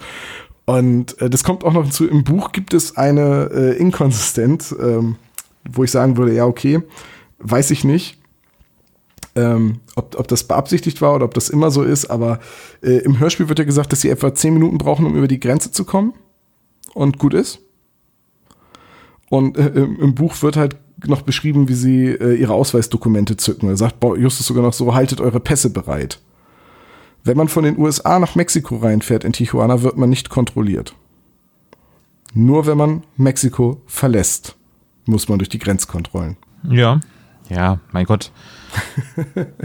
Ich we- weiß nicht, mir ist es halt einfach aufgefallen. Ich dachte so, äh, ich erwähne das einfach mal. Ja, es Ich will jetzt ist, auch nicht päpstlicher wirken als der Papst. Nee, nee, aber ich verstehe das schon, was du meinst. interessantes Detail. Nee, aber warum sie nach Tijuana fahren, irgendwie ohne zu wissen, ich meine, der Typ hat ein Handy, sagt irgendwie, dass er den Akku rausnehmen will oder was weiß ich was. das macht er erst beim zweiten Nee, ja, das macht er er erst beim zweiten. Anruf irgendwie so, aber die wissen überhaupt nicht, wo der ist und der ist ja auch mobil. Der hat ihnen zwar die Adresse genannt, ja. Der Moment, er hat ihnen gesagt, wo er das Handy gefunden hat. Und, Ja, dann, und dann bollern sie dahin. Ja. Ja, mein Gott, aber was willst du als Detektiv machen? Muss halt so ansetzen. Und dann ist es ja aber eigentlich nur, da werden sie jetzt hinbegleitet und dann gibt es den Anruf aus heiterem Himmel, dass er denn doch äh, noch eine weitere Geschichte quasi präsentiert und dann geht's weiter eben zu diesem Gebäude, ne? Ja. Weil mehr, mehr passiert ja in Tijuana Richtig, nicht, außer er dass sie sehen, dass sie jetzt in einem anderen Land sind und es wird ein bisschen Mexiko-Charme versprüht, also der, der klischeehafte äh, Mexiko-Charme. Es hat, nur noch es hat nur noch der Typ im Poncho gefehlt, der mit dem riesen Sombrero an der Ecke liegt, mit einer Flasche Tequila und schläft. Genau. Nein, ich hätte noch eine nächste Szene erwartet. Die fahren nachts. Dem Hausmeister, dem mexikanischen Hausmeister. Nee, nee, ich hätte eigentlich jetzt erwartet, dass sie mit dem Auto weiterfahren. Es wird Nacht und die suchen sich eine Bleibe zum Übernachten. Und man hört von Weitem Pussys, Pussys, Pussys. Wir haben weiße Pussys, rote Pussys, gelbe Pussys. Ah, das wäre so geil, wenn, wenn, wenn wirklich, wenn die Folge so eine From Dust Till Dawn Wendung genommen hätte, hätte ich das so gefallen. Nee, eine John Sinclair-Wendung natürlich wäre es dann Ja. gewesen. Irgendwie so eine Crossover-Folge. Irgendwie, Jungs, ihr habt hier nichts zu suchen. Irgendwie, ich nahm mein Kreuz und sprach die magischen Worte irgendwie. Raphael, Gabriel. Du hast Michael und Uriel vergessen. Ja, ich weiß, aber ich wollte das jetzt nicht weiter ausführen, wegen Copyright. Du, du weißt schon, ne? Von der christlichen Kirche. Waren das nicht die Nee. Turtles? Und das waren die Turtles, genau, ja. Ihr, ihr kennt Plop, die Geschichte plop, plop. von Trivial Pursuit spielen, oder? nee? Nee. Ich habe mal Trivial Pursuit gespielt und da kam halt die Frage, wie hieß der vierte Musketier? Und einer meiner Gegner sagte ganz stolz, warte, warte, das weiß ich. Raphael, Michelangelo? Immer auf der Lauer, immer etwas schlauer. Ja, äh, wie kamen wir dazu? Ähm, wir, wir, waren halt bei dieser klischeeartigen Darstellung von Mexiko und äh, Tijuana. Naja, jedenfalls fahren sie dann auf den Verdacht hin, äh, irgendwas bewirken zu können an einen Ort, wo das Handy und der Mann, der es gefunden haben, garantiert nicht mehr sind. Und äh, Bianca auch nicht. Und das sind halt wieder so Bruchstellen, ne? Also sie hätten ja, sie hätten die Nachricht nicht finden können. Sie hätten äh, zur Polizei gehen können. Äh, aber nein, sie rufen dann diese Handynummer an und fahren nach Tijuana. Und äh, sie hätten genauso gut feststellen können, dass da nichts ist und wieder weiterfahren. Aber genau in dem Augenblick, wo sie in Tijuana ankommen, klingelt dann das Telefon und es ist wieder Juan González dran. Und ja Gott, mal ganz im Ernst. Also, was war das denn für ein Timing? Okay, wir erfahren später, dass das Michael Romper ist, der ihnen wahrscheinlich gefolgt ist und deswegen weiß, dass sie da sind. Der muss denen ja den ganzen Hinweg hinterhergefahren sein, um diesen Anruf im richtigen Augenblick abliefern zu können. Richtig, ja. Mit welchem Auto so sind die noch- eingefahren? Mit Peters MG, ne? Oder? Ja. Ja, mit Peters MG, Ja. der in meinem, meiner Hörbuchfassung immer Peters MG genannt wird. Hätte Peter sein MG dabei, wäre es richtig gut gelaufen. Hans, Hans, get the flames thrower. Vor allem als Peter dann die Zündkerzen aus dem MG gedreht wurden. Unschlagbar, also sehr viel unfreiwillige Komik. Ähm, naja, jedenfalls sind sie dann da und äh, erfahren dann, dann in diesem Telefonanruf von Juan González, dass er in Wirklichkeit die Entführung beobachtet haben will und fahren dann zu dem Ort, äh, Genau. den die Entführer gesagt haben. Oder Der, er der Taxifahrer ihn genannt hat. Ach genau, den Taxifahrer. Ne? Cañón del Padre. Und dann fahren sie dahin. Eins bei Sherlock Holmes äh, Kriminalkabinett gelernt habe, dann, dass man in so einem Fall zur Taxizentrale beziehungsweise zur Droschkenzentrale geht und nachfragt, ob es wirklich eine Fahrt in die Richtung gab. Aber es, es war keine Zeit. Und außerdem, es ist doch Mexiko, die haben doch nichts, das ist alles dreckig. und die haben bestimmt noch keine Funkgeräte und überhaupt wissen die gar nicht, wie wie es funktioniert. Und ein Handy, das auf der Straße liegt, wahrscheinlich ein iPhone, ne? Ähm, Ja. Was er dann, was, wo er jetzt den Akku versucht rauszunehmen mit einem Stein, weil es ja Mexiko ist. Na, versuch mal beim iPhone den Akku rauszunehmen. Ja, da brauchst du einen Stein für. Äh, das, äh, oh Gott, ich, ich will nicht zu sehr lästern. Es ist ja, Ja, immer noch nee. ein Jugendhörspiel, aber auch für Nein, Jugendliche ei, ist oh das komm, nee. Also, egal. Wir machen mal weiter. Und zwar fahren sie Ja, dann machen zum Canyon. Und ähm, da finde ich auch noch kurz davor, finde ich es auch noch sehr interessant, wie Bob dann sagt, ich will so schnell wie möglich wieder raus aus diesem Land. Wer wer bist du? Bob Trump oder was? Übrigens habe ich die nächste Szene, wo sie dann ankommen im Canyon, die habe ich genannt, Rassisten Bob rockt die Butze ab und Peter spinnt. So, warum? Weil Bob mega rassistisch ist und alles total kacke findet und alles ist voll abgeranzt und und und ah, hier wohnen ja nur komische Leute und hier ist ja niemand und äh, voll dreckig und ja, Peter halt ausflippt wegen der Spinne. Ja, aber das Spielen, das, das muss ich mal der Folge zugute halten.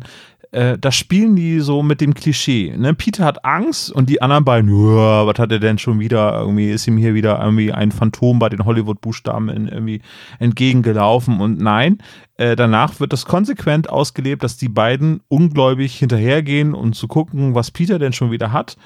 Und dann haben die beide selber auch Schüsse in der Büchse. Und das fand ich irgendwie eine konsequente Durchführung dieser, äh, dieser ganzen ja, aber, Szene. Weißt, du, Aber aber wie das wieder beschrieben wird, sie fahren dahin, Wellblechhütten sind auf der einen Seite und auf der anderen Seite ist nur Brachland und außer, das, das reicht noch nicht. Außerdem ist da noch eine Mülldeponie in der Nähe und ja, also zu Hause hätte ich ja kein Problem damit, durch so eine dunkle Gegend zu fahren, aber hier in Mexiko, uh, Mexiko, ich weiß auch nicht. Und dann, und dann kommt da, ey, boah, ist die Hütte abgerockt und dann stolpert Justus ja, hat Justus verlernt, wie man an der Tür lauscht.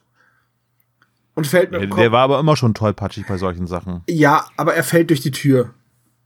Alter, stehen, mal, mal dann stehen geht, im oder? Fahrstuhlschacht fest oder so weiter. Weil Das er dick ist, alles. aber stehen Ja. kann man auch im, als dicker Mensch. Ich weiß das. ich Ja, spreche aus ja. Erfahrung.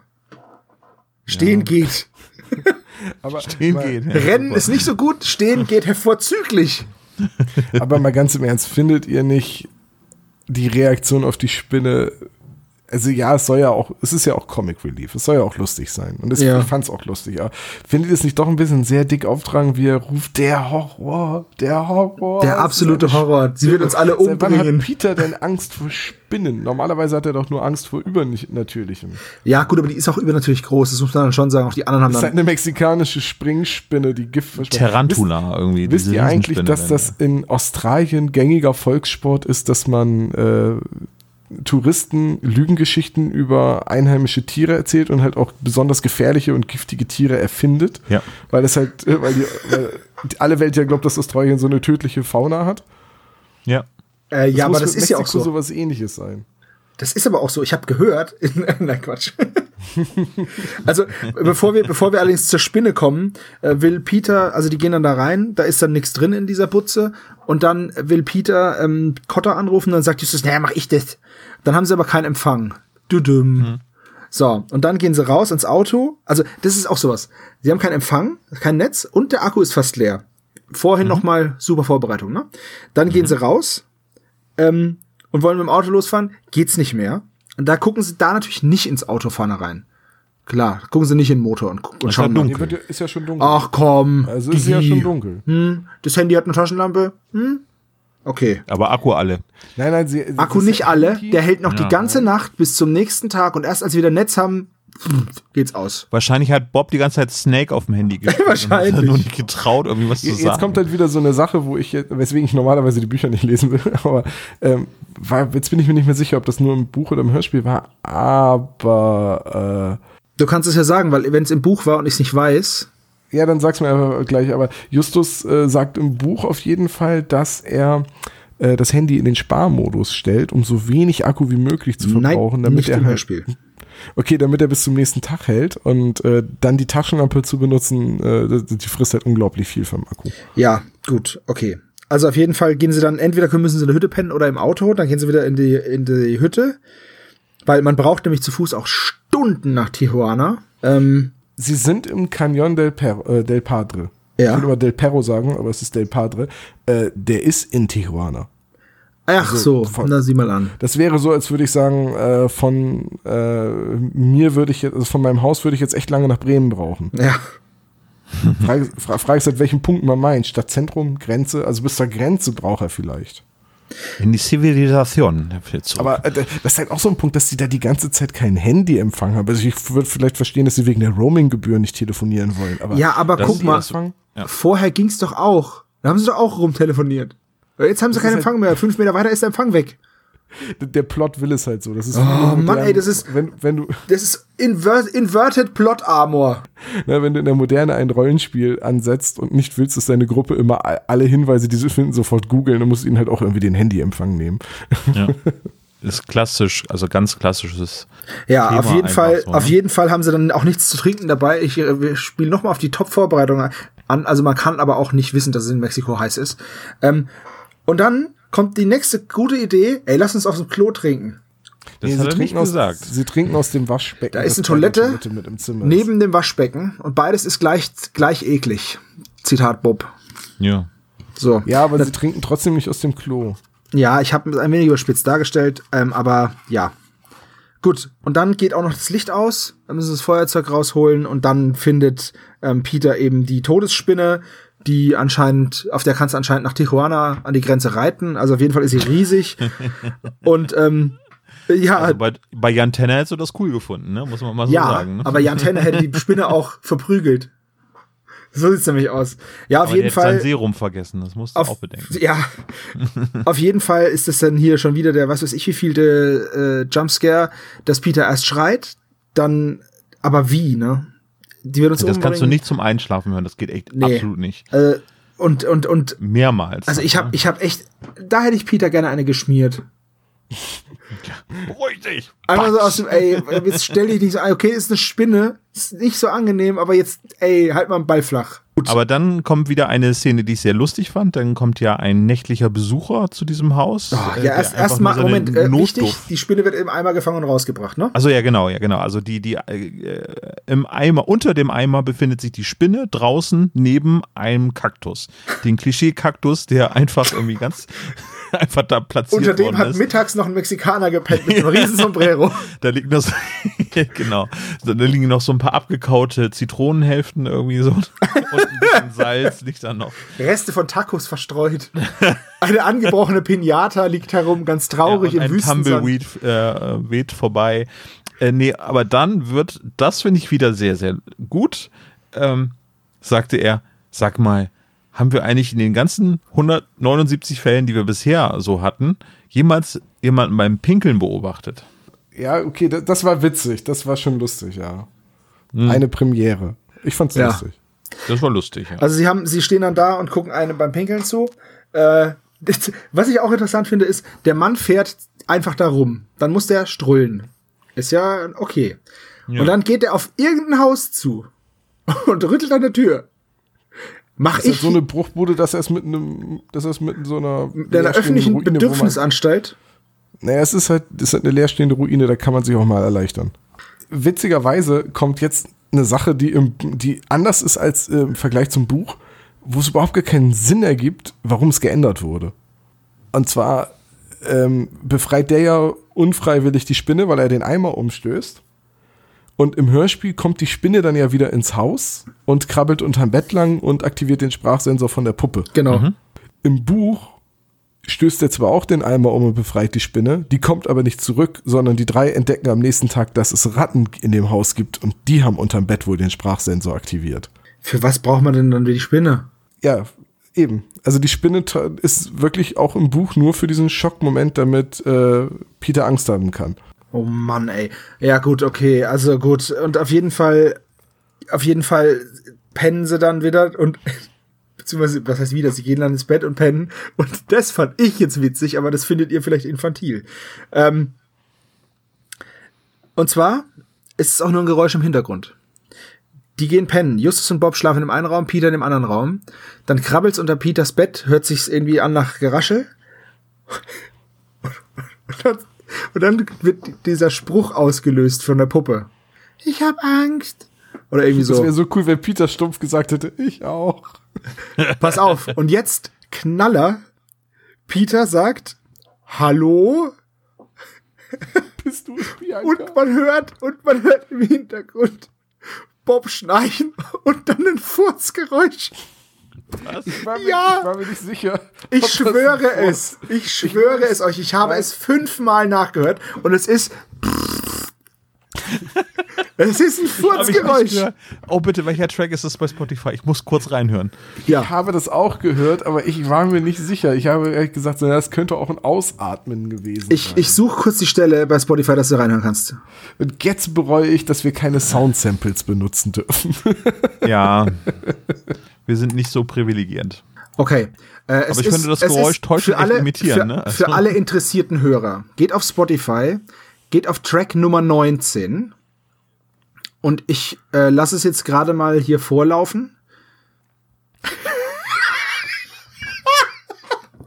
okay, okay, okay, okay. geht auf eine Minute 34, beziehungsweise fangt ein bisschen früher an. Geht auf eine Minute 33. Da sagt er nämlich Hallo und danach kommt der Furz. Es ist so großartig. Track Nummer 19, eine Minute 33. Danke für diese äußerst wertvolle Information. Ich weiß nicht, was ich ohne Justus Furz gemacht hätte. Viel- Aber jetzt, ich habe mich vorher gefragt, warum Peter alleine schläft. Jetzt kenne ich den Grund auf jeden Fall. Bob ist olfaktorisch Bob abgestumpft. und Justus furzt. Aber ich bin, ich bin mir immer noch nicht sicher, ob es sich dabei wirklich um ein Pupsgeräusch handeln soll. Ey, bitte, liebe, liebe, äh, liebe Community, liebe Spezies. Auf Spotify gehen, Track 19, eine Minute 33. Sagt mir bitte mal, was das für ein Geräusch ist. Nach dem Hallo?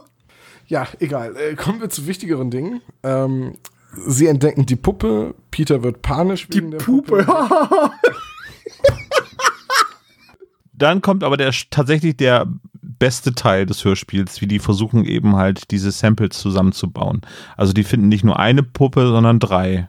Aber das ist auch schon wieder so eine Bruchstelle in dem Plan von Skinny und Michael, wenn sie die Puppe nicht finden, weil die unterm Bett liegt. Ne? Die Puppen, sie müssen ja auch alle drei finden. Und oh Wunder, es sind genau drei Puppen, auf denen natürlich kodiert diese Nachricht ist. Ne? Ähm, das hätte doch alles scheitern können, wenn die drei die Puppen nicht finden, weil sie nicht nachts durch die Spinneratte wie auch immer ausgelöst wird. Und also so, und dann äh, hat die Bianca, soll die wirklich befürchtet haben, dass ihre Entführer, äh, Entführer nochmal die Puppen kontrollieren, bevor sie sie wegbringen? Sie hätte das doch genauso gut auch alles auf eine Puppe drauf sprechen können. Nee, aber die wollen ja, dass sie drei Puppen mitnehmen. So, Weil da ja eben sechs Batterien drin sind. Richtig, sie müssen ja alle Puppen mitnehmen. Aber, aber ich meine ja auch nur für die Glaubwürdigkeit. Ja. So, und jetzt kommt noch die nächste Sache. Wenn die Puppen mit Kokain gefüllt sind, Nein, Wie sind sie nicht. äh, nicht die Puppen, die, die Batterien in den Puppen mit Kokain gefüllt sind, Mhm. wie sollen dann noch Strom vorhanden sein, damit die Puppe sprechen kann?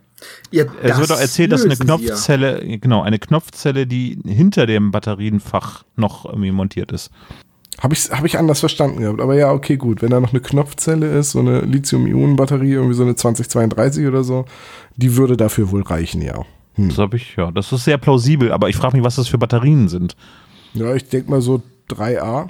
Ja, aber wie viele Drogen sind denn da bitte drinne? Das ist halt auch noch so eine Sache, wenn wir jetzt eh gerade bei dem Thema sind, werde ich jetzt später noch angesprochen. Also äh, ich weiß jetzt nicht, wie groß das Volumen von so einer ausgehöhlten 3A-Batterie ist. Ich gehe jetzt mal davon aus, dass es äh, oder 2A-Batterien, sagen wir, es sind die großen, ne? Es ist ja egal. Äh, ich gehe jetzt mal davon aus, dass da nicht so viel reinpasst. Und es ist ja äh, Kokain im Wert von 50.000 Dollar, schätzt Justus. Ich habe jetzt keine Ahnung, ob die Zahl stimmt. Ich beziehe mich jetzt auf den Wikipedia-Artikel von Kokain und da steht, dass halt äh, der, der Grammpreis zwischen 40 und 90 Euro sich befindet. Also habe ich die genaue Mitte von der Angabe genommen, habe gesagt, ich rechne jetzt einfach mal mit 65 Euro äh, pro Gramm, 50.000 US-Dollar, also 45.000 äh, äh, Euro. 750 Gramm ungefähr oder so, ja. Ja, so, so um den Dreh liegt es dann tatsächlich. Also wenn ich jetzt 45.000 mal eben durch 65 teile, komme ich auf 692 Gramm.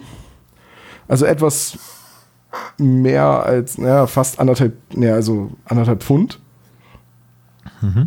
Das kriege ich nicht in sechs Batterien. Nee, auf keinen Fall. Um um Himmels Willen kriege ich das nicht in sechs Batterien. Also äh, hanebüchender Unsinn. Wegen so einer Menge Kokain würde man nicht so einen Aufriss machen. Nee, da sind die Dann würde, als die dann, Brocken. dann, dann würde man eher irgendwo durch die Wüste gehen und das über einen der viel unbewachten äh, Zugänge in die USA schmuggeln. Oder irgendwie mit einem Schiff oder so. Also wegen, wegen der Menge Kokain würde man nicht so einen Aufriss machen. Ja, also es müssten dann schon sehr große Batterien sein.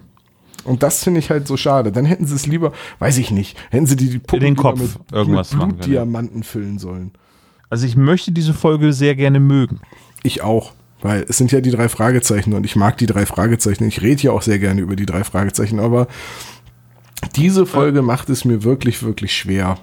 So. Also die Folge hat so ihre Momente, das muss man mal, das kann man einfach so sagen, glaube ich, ne? Also das ist so, ne? Aber ah, so an anderen Stellen, wo man denkt so, ja, komm. Ja, Also die Folge hat ihre Momente, klar. Die, auch die ganze Szene, also das, die Folge lebt ja zum Großteil davon, dass Justus, Peter und Bob alleine unterwegs sind. Also es spielen ja nur die drei, es machen ja kaum ja. äh, noch, es spielen ja noch kaum andere Rollen mit. Und in den Passagen ist die Folge auch irgendwie ganz stark. Diese ganzen Dialoge in der Hütte, wo sie sich gegenseitig auf den Arm nehmen, wo sie frötzeln, wenn sie dann entscheiden, wer wo schläft. Im Buch spielen sie da übrigens Schere, Stein, Papier. Äh, ähm, nach einem komplett unfairen Modus. Aber da das im Hörspiel fehlt, brauchen wir es nicht weiter erwähnen. Ähm, so, und da lebt die Folge von ihren ganzen Gags mit der Spinne und äh, Ja. ne, mit dem ja, der, der, der, der Plan, den Skinny und Michael Romper da gefasst haben, ist halt einfach extrem Scheiße. waghalsig. Also, der kann an so vielen Stellen scheitern, ja. Und, das ist das, was mich so stört, weil ähm, jetzt nehme ich zwar ein bisschen mein Fazit vorweg, aber auch als, als Jugendlicher denkt man doch, also auch ein Jugendlicher hat doch einen äh, Plot verdient, der einigermaßen plausibel ist. Ja. Und ich meine jetzt nicht Todesflug, wir schießen Bob ins All, unplausibel, aber äh, so viele Stellen, wo die Geschichte scheitern kann, Ja. liegt doch nicht nur daran, dass wir das als Erwachsene hören. Naja, aber ich weiß jetzt nicht, wenn man Zumal das jetzt so, sieht. jetzt ja sowieso nicht mehr der heutzutage Zehnjährige ist. Aber nehmen wir jetzt mal als Vergleich den unheimlichen Drachen zum Beispiel. Da ist die Idee irgendwie mit dem, mit dem Drachen, der, also ein U-Boot oder ein, ein, ein Amphibienfahrzeug, was irgendwie als Drache montiert ist, ist ja genauso unwahrscheinlich irgendwie. Aber das ist irgendwie anders gemacht. Du meinst Es- so James Bond jagt Dr. No unwahrscheinlich. Ja, genau. Das hat einen ganz anderen Flair, finde ich. Und hier ist es jetzt so arg konstruiert. Also das ist so, als wenn man so ein ähm, dieses Labyrinth zeichnet, ne, finde den richtigen Ausgang, wenn man den rückwärts zeichnen würde.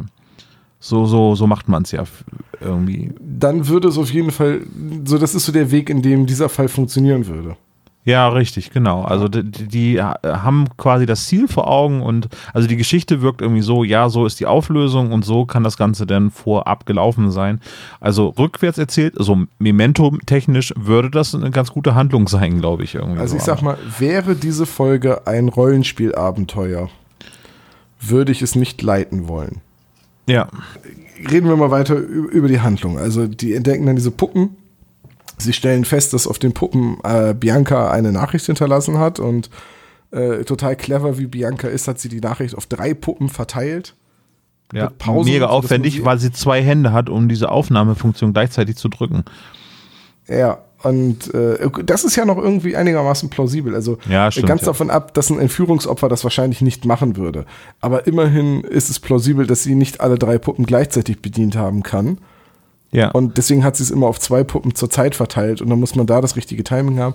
Das ist so die Kategorie Rätsel, die könnte aus so einem modernen Point-and-Click-Adventure ähm, stammen. ja. Sei es wie es sei. So, die drei entdecken das also und machen und, und finden dann raus, dass äh, Bianca offenbar nach Tijuana verschleppt wurde, um gleich wieder in die USA gebracht zu werden. Super clever, eine Grenze mit einem Entführungsopfer gleich zweimal zu passieren. Mega gut. An einer, an einer Stelle, wo man garantiert mindestens einmal kontrolliert wird. Ja. So, und ähm, äh, äh, tatsächlich ist es auch, äh, also im, im Buch ist es ein bisschen besser, äh, warum Justus auf einmal drauf kommt, dass das Quatsch ist, weil sie an der Grenze beobachten, wie ein Hund jemanden, der versucht, illegal die USA durch den Kofferraum zu betreten, äh, entdeckt und dann die Grenzpolizisten denjenigen sofort verhaften und sie dann auf die Idee kommen, so, ah, okay, wenn man sie versucht hätte, im Kofferraum rüber zu schmuggeln, damit sie die Grenzer nicht warnen kann, wäre es trotzdem aufgefallen. Ja. So, und dann hat Justus auch äh, die ganze Zeit das Gefühl, dass sie beobachtet werden und dann entdecken sie halt auch Michael Romper und, und so weiter. Ne? Das, das ist dann, da finde ich das Hörspiel sogar tatsächlich wieder cool, dass halt Michael Romper und Skinny Norris die ganze Zeit denen auf die Ferse sind, um sicher zu gehen, dass ihr Plan klappt. Weil sie irgendwie planen, sie dann auf der anderen Seite der Grenze, also hi hinter der Kontrolle, wenn sie dann das Kokain rübergebracht haben, zu überfallen und ihnen die Puppen und damit das Kokain abzunehmen. Ja, auch Das- wieder eine das- Sache, die mich an From Dusk Till Dawn erinnert hat. Den Das Anfang. ist, aber das ist so dieser eine Moment, wo der Ja. Plan wirklich cool ist. ja. So, du bringst jemanden anderen dazu, für dich die Drecksarbeit unwissentlich zu machen und dann fängst du ihn einfach ab, nimmst ihn aus und im besten Fall erfährt er nie, dass du es warst. Das ist so, es ist fast so ein Oceans 11 Moment. Fast. Ja, fast. Oceans 11 ist übrigens ein großartiger Film, möchte ich an der Stelle einmal sagen. Auch der hat Beide, diesen, Wie Also, nennt ja. man dann die, sind das Heist-Movies? Weil, ähm, ja, das sind Heist-Movies. weil ich liebe diese, ich nenne es immer Timing-Filme. Weil da geht's halt wirklich drum, dass zur richtigen Zeit das Richtige passiert. Und ich finde sowas total cool gemacht. Und zwar nicht, wenn das Kommissar Zufall ist, dass der Vogel dann genau in dem Moment auf dem Ast landet, sondern dass das alles so überlegt ist. Aber jetzt nur, bevor jetzt irgendjemand in den Kommentar schreibt, aber äh, Tom, wie kannst du denn hier den unlogischen Plot kritisieren, aber bei Ocean's Eleven gibt's doch auch das, das, das und das, was den Plan unsinnig macht. Ja, das stimmt, ist mir allerdings auch nach zehnmal gucken noch nicht aufgefallen. Ich musste das erst im Internet lesen. Äh, und dieses Hörspiel hat leider weder Brad Pitt noch George Clooney. Oder Matt Damon. Matt Damon. Danke, Olaf. ähm, nee, jedenfalls, äh, da finde ich das wirklich cool und ich mag so Heist-Geschichten. Also, ähm, ob das jetzt äh, hier, wie heißt der, The Italian Job ist oder Ein ähm, perfekter hier, Plan. ein perfekter Plan hier, ähm, Heist. Gibt's auch einen Film, der so heißt? Oder eben die Oceans-Teile oder äh, wie hieß der Film denn noch? The Way of the Gun. Ich habe den deutschen Titel vergessen mit Benicio del Toro. Ah, vergessen. Naja, jedenfalls, ich, ich mag solche Geschichten. Ne? Äh, von daher, eigentlich, wenn der Plan nicht ganz so hanebüchend wäre, würde ich diese Folge wahrscheinlich total mögen. jedenfalls die drei Fragezeichen fahren dann auf die andere Seite der Grenze. Justus hat vorher alles durchschaut, entsorgt die Kokain-Batterien äh, und holt sich dafür echte. Way of the Gun heißt ja übrigens der Film. Hat er nicht noch einen deutschen Titel? Nein, mit Ryan Ah. Philippe und Benito del Toro, ne? Ja. Ja, aber der hatte der nicht noch einen anderen Titel? Na egal. Ähm, jedenfalls, äh, das ist doch ein starker Moment, oder nicht? Ja, finde ich auch. Ähm, in einem Fall, der sonst nur aus schwachen Momenten besteht, ist das der stärkste, ja. Ja, gut, okay. Ne? Kann man jetzt auch sagen, äh, vielleicht ist das hier jetzt das blinde Huhn, das auch mal ein Korn findet. Ich weiß es nicht. Die Ja, üblichen Verdächtigen ist übrigens auch noch ein Film, der einen perfekten Plan beinhaltet. Ja, den habe ich immer noch nicht gesehen, deswegen habe ich ihn jetzt nicht aufgezählt. Ja, Okay. ich weiß, aber das Problem ist, dass er mir schon gespoilt wurde.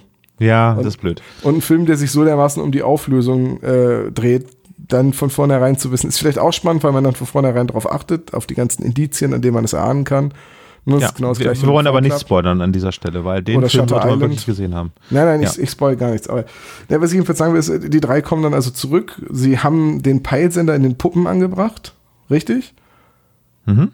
So, dadurch können sie halt ihre äh, Räuber verfolgen und schnallen schon unterwegs dann, als sie vor Skinny Norris Haus halten, dass der schweigsame Räuber Skinny Norris gewesen sein muss.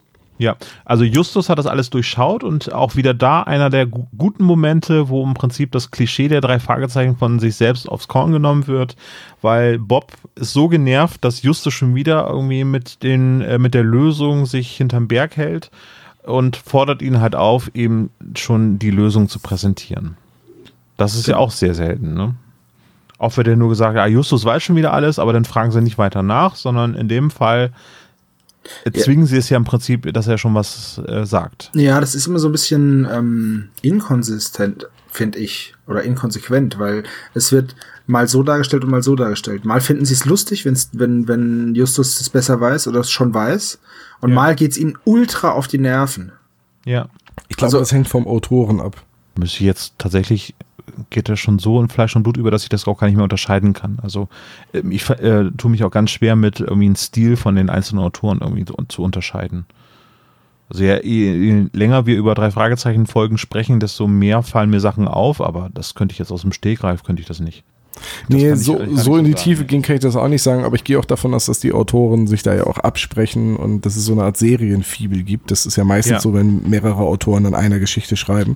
Ja. Ähm, und ich- aber ich achte auch immer mehr durch den Podcast und auf sowas, weil mm, ich glaube, ich hätte nie in meinem Leben angefangen, die drei Fragezeichen Bücher zu lesen, wenn wir nicht diesen Podcast machen würden. Ja. So, aber äh, jetzt, äh, ich würde zum Finale jetzt äh, einfach überblenden wollen, weil das ist eigentlich der Moment, wo im Prinzip alles, was bisher erzählt worden ist, so quasi wie ein Kartenhaus zusammenfällt. Ja, gerne. sehr gerne. Leite dazu über. Hau raus. Also, äh, sie ähm, geraten zum Haus von, ist das von Skinny Norris oder ist es von, Ja, Das nee, ist das nee, nee, Elternhaus. das von ist das Skinny Elternhaus Norris. von Skinny Norris. Es muss ja die Hacienda sein, die neben den, äh, den Avaros sind, ne, aus dem Aztekenschwert. Ja, da wäre ich mir jetzt wiederum nicht so sicher, ob das Nee, die sind so wahrscheinlich, ist, wahrscheinlich zwischendurch wieder umgezogen. Naja, Zweimal. nichtsdestotrotz ähm, gibt es denn da ein Gespräch, was die drei denn belauschen, nämlich zwischen ähm, Skinny Norris und drei dem Chef, einem Helfershelfer, also dem ähm, Mann mit äh, asiatischem Aussehen und dem äh, mit der Melone auf dem Kopf. Was? Ja, das war jetzt Goldfinger. Ich wollte gerade sagen. Und ähm, Michael Rumper, genau. Ganz kurz dazu möchte ich noch eins sagen. In dieser Szene hat mich etwas super genervt. Die kommen an dem Haus an, weil sie es mit dem Peilsender gefunden haben, die Karre, und sitzen dann eine Viertelstunde im Auto gefühlt, während sie die ganze Zeit ding, ding, ding, ding, super nervig, ding, ding macht.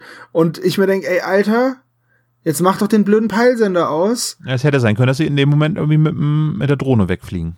Come on. Ich finde das, ich finde diese, diese Geräusche, diese technischen Geräusche werden unglaublich schnell nervig und machen äh, mich persönlich dann ultra aggressiv. Wie so, das ist wie ein Wecker, den du nicht ausmachst frühst. Das ist doch einfach nur Mist.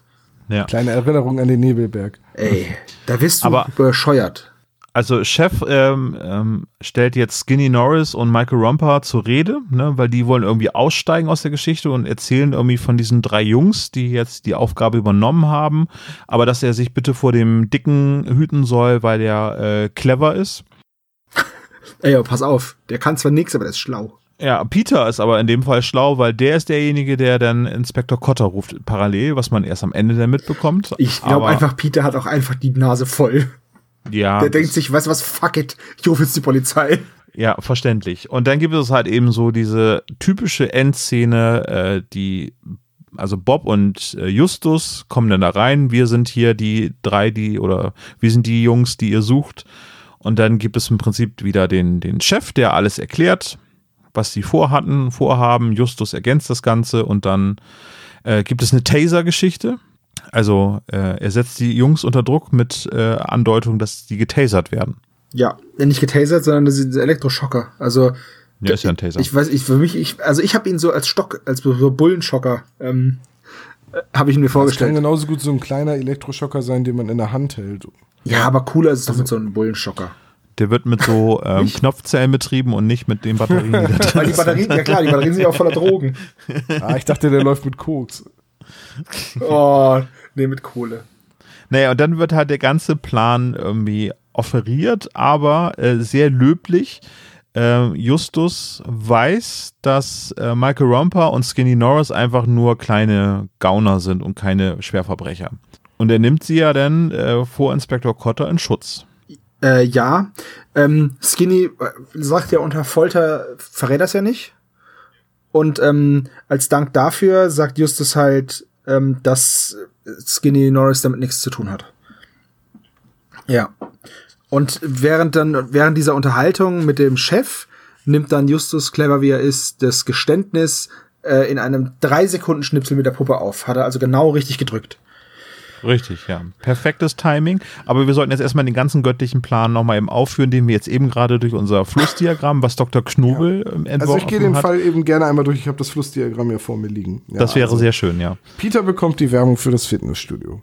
Er entscheidet sich hinzugehen, findet den Walkman, nimmt ihn an sich, nimmt den mit zur Zentrale, hört darin die Nachricht, geht deswegen nochmal zurück ins Fitnessstudio, holt sich die Handynummer und ruft sie an, fährt daraufhin nach Tijuana, äh, in, zu der Adresse halt nach Mexiko, gehen in das Haus, bleiben beim Haus, weil sie ja müssen, weil das Auto aus ist, ähm, schlafen im Haus, sie hätten genauso gut im Auto schlafen können, habe ich vorhin gar nicht erwähnt, äh, entdecken die Spinne, ähm, setzen die Spinne aus, der Fremder kommt und befreit die Spinne, dann schlafen sie also im Haus, Peter schläft im Kinderzimmer, äh, die Spinne aktiviert die Puppe, dadurch wird sie gefunden, die drei ähm, lösen das Rätsel der Puppe und fahren zur Grenze und werden ausgeraubt. Das ist der Plan. Ja, what could possibly go wrong? genau, die Wahrscheinlichkeit, dass das so passieren könnte, liegt bei Tom. Ja, also ich habe jetzt das Diagramm so genommen, wie äh, Dr. Knick Knobel uns gegeben hat. Und wenn er zwei Entscheidungen eingebaut hat, habe ich halt beide Möglichkeiten mit 50% gewichtet. Ja. Und äh, wenn äh, es drei waren, dann entsprechend eben mit einem Drittel. Und man muss die Wahrscheinlichkeiten ja, ja multiplizieren, wenn man durchgeht. Und dann ist, der, ist die Wahrscheinlichkeit, dass das klappt, 1 geteilt durch 2 hoch 14 mal 9. Also 1 durch 147.456 und das entspricht in Prozent umgerechnet 0,000 Prozent. Äh, 0,0007 Prozent. Also da muss ja irgendwo noch eine Zahl kommen, ja. ja, also Ja. Äh, der sollte Lotto spielen, der sich das ausgedacht hat. ja, also es ist, es, ist halt einfach ähm, ja, Also der kann auch Karten zählen in Las Vegas. Also das. es ist halt einfach arg unwahrscheinlich. Und jetzt, und, und dieses Modell ist stark vereinfacht, weil zum Beispiel den Walkman im Fitnessstudio abzugeben, würde ich eigentlich schwerer gewichten, als ihn mitzunehmen und in der Zentrale komplett anzuhören. Ja. Also, also eigentlich würde ich die Wahrscheinlichkeit noch viel weiter unten ansetzen als 0,0000. Ja, aber wenn das ein gewichteter Graph wäre, dann sind einige Eigenschaften, die Justus, irgendwie wie Justus Sachen löst, äh, schon richtig kalkuliert. Ne? Also das Richtig, das würde noch müsste man- zugunsten der Wahrscheinlichkeit gehen, dass die selber nach Tijuana fahren, um der Sache nachzugehen, anstatt der Polizei Bescheid zu sagen, würde ich mit fast 95-prozentiger Wahrscheinlichkeit irgendwie Justus zusprechen. Ja, gut, ich Ähm. denke, das ist dann trotzdem immer noch Es ist ein Ja. erbärmlicher Plan, da brauchen wir uns doch nichts vormachen. Ja, aber er hat funktioniert, offensichtlich. Och, come on. Das erinnert mich ein bisschen an die Scheibenwelt, wo mehrere Charaktere in einem Buch diskutieren, dass etwas nur klappt, wenn die Chance 1 zu einer Million ist. Weil man das ja aus Geschichten kennt, dass es immer nur klappt, wenn die Chance 1 zu einer Million ist. Und dann Ja. versuchen sie irgendwann mit einer Armbrust einen Drachen abzuschießen und dann stellen sie fest, dass die Wahrscheinlichkeit, ihn zu treffen, viel zu hoch ist, weswegen der Schütze dann mit verbundenen Augen auf einem Bein schießen muss, während er, nachdem er mehrfach im Kreis gedreht wurde, damit die Chance wirklich 1 zu einer Million ist und dann klappt es natürlich. Ja, ich, ich möchte da auf Douglas Adams verweisen, der Ja. den Unwahrscheinlichkeitsantrieb, äh, ne, also der Unwahrscheinlichkeitsdrive erfunden hat. Wollen wir das Fazit jetzt machen? Lass mich anfangen. Ich fand die Folge undurchdacht, an den Haaren herbeigezogen. Äh, ich glaube, dass da einfach nur ähm, diese gruseligen Puppen äh, benutzt werden sollten. Die Art und Weise, wie das umgesetzt wurde, gefällt mir überhaupt nicht. Ähm, je öfter man die Folge hört, desto blöder Witze in meinen Augen. Und an der Folge ist nix gut außer Jeremy Clarksons Synchronstimme. Ich weiß, es ist vernichtend, aber das ist einfach eine schlechte Folge. Die Meinung sei dir auch mal zugestanden. Ja, ich sag so, sonst bin ich wirklich nicht, aber das ist wirklich einfach, die finde ich ganz furchtbar. Es tut mir sehr leid, ähm, aber ja, nee, geht nicht. Also ich möchte diese Folge mögen. Hatte ich eben schon mal eben ganz kurz gesagt. Äh, weil sie sehr viele schöne Momente hat, aber wirklich nur kleine Momente, wo es so aufblitzt, dass da etwas Lustiges passieren soll, dass etwas Spannendes passieren soll. Also äh, es steht, glaube ich, außer Frage, dass diese Szene mit den flüsternden Puppen gruselig ist. Auch der Anfang hat einen sehr gruseligen Moment, ist dann wird aber eben als Witz abgetan, weil sie eben gerade ein Computerspiel äh, vor Augen haben. Aber irgendwie so der Moment, wo es nachts diese Stimmen gibt, ist gerade noch kindgerecht gruselig. Ähm, wenn man jetzt gerade so an die Zeit denkt, da kam The Conjuring ins Kino, 2013 war das, 2014 vielleicht, äh, wo es auch schon angedeutet die Annabelle gab, die dann auch nochmal einen eigenen Film bekommen hat, aber da waren eben so merkwürdige Puppen schon wieder ein Thema. Ich sage jetzt nicht Chucky die Mörderpuppe oder so, sondern eben halt so, das ist dann wieder präsent, also dementsprechend wahrscheinlich wieder so aktuelle Inspiration. Wahrscheinlich wird es dann so sein, ich werde jetzt Lügen gestraft und André Minninger wird noch nie was von den Filmen The Conjuring gehört haben.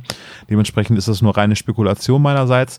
Und es gibt ein paar Momente, wo sie sich selber aufs Korn nehmen, so eben diese Pinkelszene, finde ich im Nachhinein lustig, so irgendwie, dass sie dann eben halt sagen, ja, ich habe noch nie eine Szene, wo irgendwie äh, die, die jemanden beim Pinkeln beobachtet haben. Okay, also wie gesagt, das Ganze, was bis zum Ende noch vielleicht einigermaßen irgendwie erklärt werden könnte, fällt halt in dem Moment, wo dieser ganze Plan rausgerückt wird, fällt es halt wie so ein Kartenhaus in sich zusammen und dementsprechend ist es halt tatsächlich keine gute Folge. Sie hat aber ihre Momente, die ich mag. Ja, ich glaube, ich konnte das nicht so richtig verbergen, äh, wie gut mir die Folge gefallen hat während der Besprechung. Ich bin schon öfters ins Fazit abgeglichen und ich muss leider auch sagen, ähm, dass ich die flüsternden Puppen auch damals schon 2016 nach dem ersten Hören in den Giftschrank verbannt habe und mit der Folge nicht so viel anfangen kann, eben wegen diesem komplett unrealistischen Plan von äh, Skinny und Michael Romper. Und ich muss sagen, äh, Olaf hat aber vollkommen recht, dass die Folge durchaus ihre Momente hat und es auch sehr schöne Momente gibt, wenn äh, die Sache mit der Spinne, die Sache mit dem Eimer ist sehr lustig und äh, auch das Skinny und Justus wie so Erzfeinde dann, ne, wie, wie so ein bisschen so, äh, man mag sich nicht, aber es ist so eine Hassliebe und man will jetzt dem anderen auch nicht irgendwie loswerden, weil, ne, das, das ist dann noch diesen Moment am Ende gibt, dieses Fraternisieren am Telefon. Das ist eigentlich unglaublich schön. Und es ist auch das erste Hörspiel seit dem Tod von Andreas van der Meden, in dem, äh, oder zu dem Zeitpunkt ja noch der schweren Krankheit von Andreas van der Meden, in dem Skinny Norris wieder auftaucht. Und ich mag auch Michael Haag als Sprecher bei den drei Fragezeichen total gerne. Und ähm, ich bleib dabei, er wäre der perfekte Morten. Und also gerade wenn man Pandro Mischkin nochmal aus dem giftigen Gockel sich ins Ohr ruft, so ins Gedächtnis, das würde sehr gut auf Morten passen. Also ich, ich, die, diese Folge hat ihre Momente und ich bin Olaf auch sehr dankbar dafür, dass er mich darauf hingewiesen hat, weil mich das so ein bisschen besänftigt. Kann ich mit leben. Also ähm, auch wenn man auf rockybeach.com schaut, auch da sind die Bewertungen eher so unterdurchschnittlich. Es gibt halt gute Folgen und es gibt Folgen und in dem Fall gebe ich dir da recht. Das hier ist definitiv eine Folge. Wollen wir zum Klischee-Koeffizienten übergehen? Gerne. Okay, dann fange ich einfach mal an. In der Zentrale reden sie über Tante Mathildas Kirschkuchen und überlegen, ob der auch Skinny Norris schmecken könnte. Einmal 10 Punkte. Dann haben wir halt den Schnabel Blackie. Einmal 10 Punkte. Jo. Titus flext. Gleich zu Anfang 10 Punkte. Cotter rettet die drei in letzter Sekunde. Einmal 30 Punkte. Außerdem hat Peter Angst vor, naja, vor einer übernatürlich großen Spinne. Einmal Und 10 Mexiko. Punkte. In Mexiko, natürlich. Und ja, und, und vor Mexiko auch, ja. Und vor Mexiko insgesamt, ja. Ja, Mexiko ist schon echt übernatürlich. Heißes Pflaster. Äh, Peter hat äh, ein kaputtes Auto, nämlich äh, die Zündkerzen funktionieren nicht richtig und Bob muss es reparieren. Ich frage mich übrigens, im Nachhinein haben wir gar nicht drüber gesprochen, warum hat Peter das nicht repariert, das Ding? Der ist doch eigentlich der Schrauber von den drei. Ja, naja, vielleicht, war, vielleicht war Peter einfach zu panisch. Ja, okay, 20 Punkte für das kaputte Auto. Justus hat alles durchschaut, sagt aber natürlich nichts. Einmal 25 Punkte. Er verweist außerdem nochmal auf Cotter. Einmal 5 Punkte. Äh, wird Justus Pummelchen genannt oder Dicker oder Fettsack, 5 Punkte. Ja, Skinny Norris ist ein Arsch. 25 Punkte. Außerdem haben wir eine Autoverfolgungsjagd. Einmal 15 Punkte. Es wird der Peilsender als Detektiv-Gadget eingesetzt, 20 Punkte. Ich habe den fast nicht Äh. gehört. Der Bösewicht hat eine Waffe. Einmal 20 Punkte. Die drei müssen einen Rätselvers lösen. Das ist dieses Puppenrätsel. Einmal 10 Punkte. Ähm, die Visitenkarte wird ganz am Ende, bevor sie es vergessen, vorgelesen. Ja. Es gibt einen Punkt, ja. Und äh, der Auftraggeber ist der Bösewicht, beziehungsweise der ganze Auftrag ist eine Falle. Wir zählen das einmal mit 15 Punkten. Kommen wir auf, Sebo? Auf 231 Punkte. Und da muss ich sagen, ja, eher so durchschnittlich. Nein, Quatsch. Eigentlich ziemlich klischeebehaftet, muss ich sagen, ne? Ja, aber da wird auch mit gespielt. Das finde ich, ähm, ja, das ist das Positive Also bei Folge. 231 sind wir zum Beispiel auch bei der flüsternden Mumie. Die hat genauso viel. Das war auch eine ziemliche Klischeefolge. Ja, Ja. 226 zum Beispiel Schatz im Bergsee. Ja. Ja, die war mit dem U-Boot natürlich, Mega Klischee. die war mit dem U-Boot natürlich nicht so klischeebelastet, wobei mir immer noch nicht ganz klar ist, wie das U-Boot in diesen Bergsee gekommen ist. Aber was soll's? Ist halt klischeehaft. Ja, Leute, was meint ihr? Ähm, hat sich Dr. Knickknobel mit dem Verlaufsdiagramm der Folge äh, einen Auftritt bei uns verdient? Auf jeden Fall, ja. Äh, da müssen wir vielleicht nochmal mit ihm kurz drüber sprechen, ne? Ja, ja, dann, dann nehme ich ihm mal den Knebel aus dem Mund. Er sitzt ja schon die ganze Zeit hier. Dr. Knickknebel.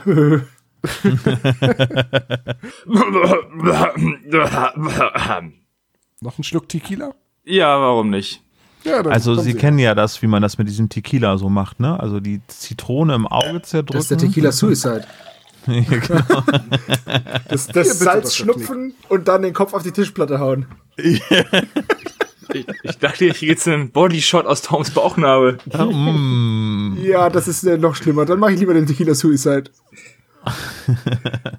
Äh, Dr. Knobe, ich muss Ihnen recht herzlich danken für die Aufstellung des äh, Flussdiagramms für diesen Fall. Sehr gerne.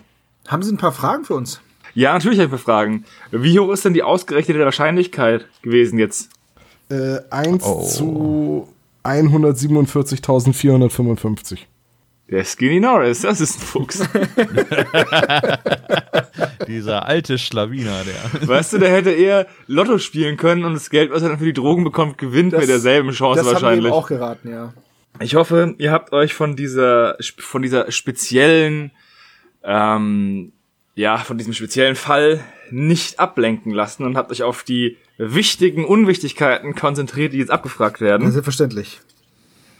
Und Ich bin dann so bereit wie schon lange nicht mehr. Ich habe sogar extra das Buch gehört. Extra das Buch gehört. Extra Ja. das Buch gehört, ja. Ach ja, hattest du ja Und angemerkt. das war sehr interessant, Dr. Knick Knobel. Sie können das Buch auch hören, wenn Sie wollen. Ich, ich, ich, ich verzehre mich nach dieser Information. Sie können 500000 Euro gewinnen. Okay, Frage Nummer eins. Bei welcher Fitnesskette äh, macht denn Peter sein Probetraining? Schwab, schwabidabidu. Ja, gut, dass der blöde Tom sowas natürlich ständig sagt, ne? Ja. Ja, das haben alle richtig. Das ist äh, Body Talk. Let's get physical, physical. Frage Nummer zwei. Frage Nummer zwei. Was befindet sich laut dem Stadtplan in der Nähe der ominösen Wellblechhütte? Die Fragen sind dieses Mal ein bisschen leichter, weil in der Serie, also weil in der Folge so viel, Dialog drinne ist. ja, und so viel unnützes äh, Planen drin ist, dass man für die unnützen Details gar nichts mehr im Unnützbudget drin hatte. Okay. Aber jetzt Ich habe ich wahrscheinlich eine falsche Antwort. Ich hätte stattdessen einfach eine lustige Antwort geben sollen. Ich würde so Ähm, gerne es noch eine lustige Antwort geben. Die richtige Antwort ist eine Mülldeponie. Ja. Olaf hat Komm. eine Müllkippe. Eine, ein, ja, eine Müllkippe. Sebastian hat eine Müllhalde. Und Tom hat einen Schrottplatz. Das heißt, ihr bekommt alle keinen Punkt, nein Quatsch. Ich, ich glaube, ich verwechsel das gerade mit dem Buch, wo es äh, ein Schrottplatz ist oder eine Müllhalde oder irgendjemand denkt, es sei ein Schrottplatz. Äh, und deswegen denken, sagen sie dann irgendwie noch daher, das ist ja das gleiche hier in der Gegend. Halt nochmal so mexiko Okay, wer, wer kriegt jetzt einen Punkt? Natürlich der Olaf und der Sebastian. Okay. ich, hätte, ich hätte ein schlafender Mexikaner unter einem Kaktus sagen sollen.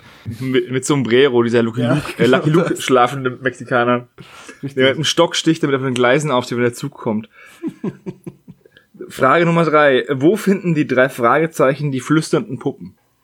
Ah, Ich glaube, das habe ich richtig. Da habe ich schon zwei Punkte mehr als bei der letzten Besprechung. Ja. Das ist eine unendliche Steigerung. Ja, man kann nicht mal sagen doppelt so viel, wenn es vorher null war. So, also. Die richtige Antwort ist, sie finden die erste Puppe unter dem Bett des Kinderzimmers und die zweite und die dritte Puppe in einem alten Fahrradkorb, der auf einem Regal steht, das, am- was sich am Fußende des Bettes Ah, befindet. Okay, ja.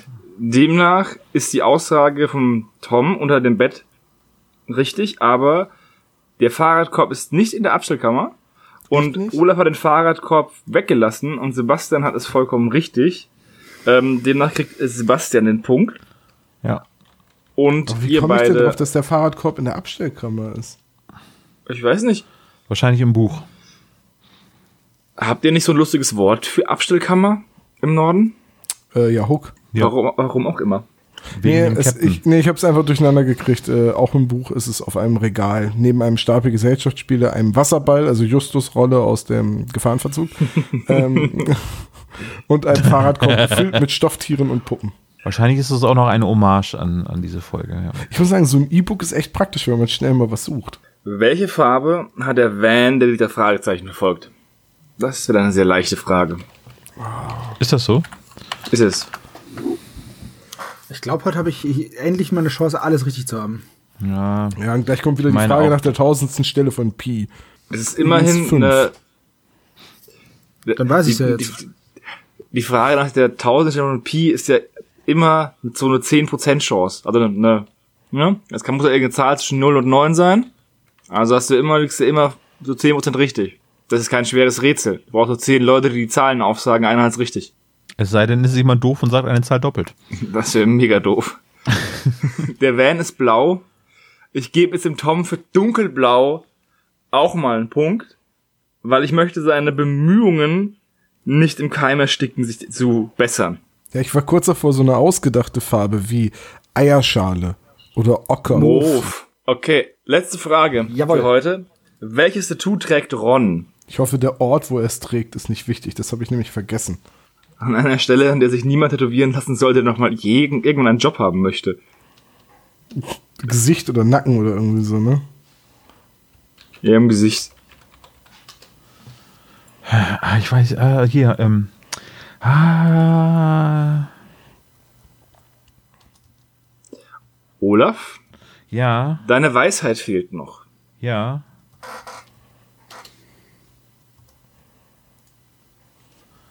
Schreibt man das so? Ähm, nein, glaube ich nicht. Also, Ähm, Sebastian hat einen hochhaarigen Damenschuh. Tom hat einen Damenschuh, der hochhackig ist. Und Olaf hat einen Pumps. Pumps werden so geschrieben, ja? Also. Ein Ms.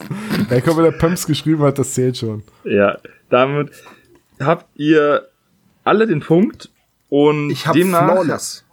habt ihr das auch alles recht richtig, ja? Was bei der Folge jetzt auch nicht so schwer war, fand ich. Ohne euren Sieg zu schmälern. Ich habe fest damit gerechnet, dass sie sowas fragen wie, wie viele Meilen muss man mit dem Auto fahren, um von Tijuana nach Santa Monica zu kommen? Oder wie heißt das Lied, das auf der Kassette ist?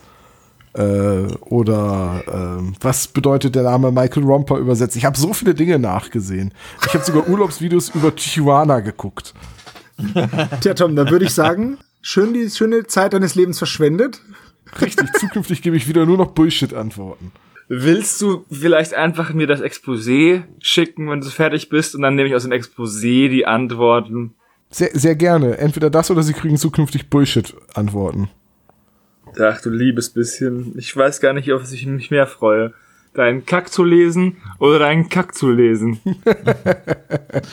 Ich freue mich auf jeden Fall auf die nächste Folgenbesprechung mit So, euch. mir reicht das jetzt. Äh, machen Sie mal den Mund wieder auf. Ha, diese Stille.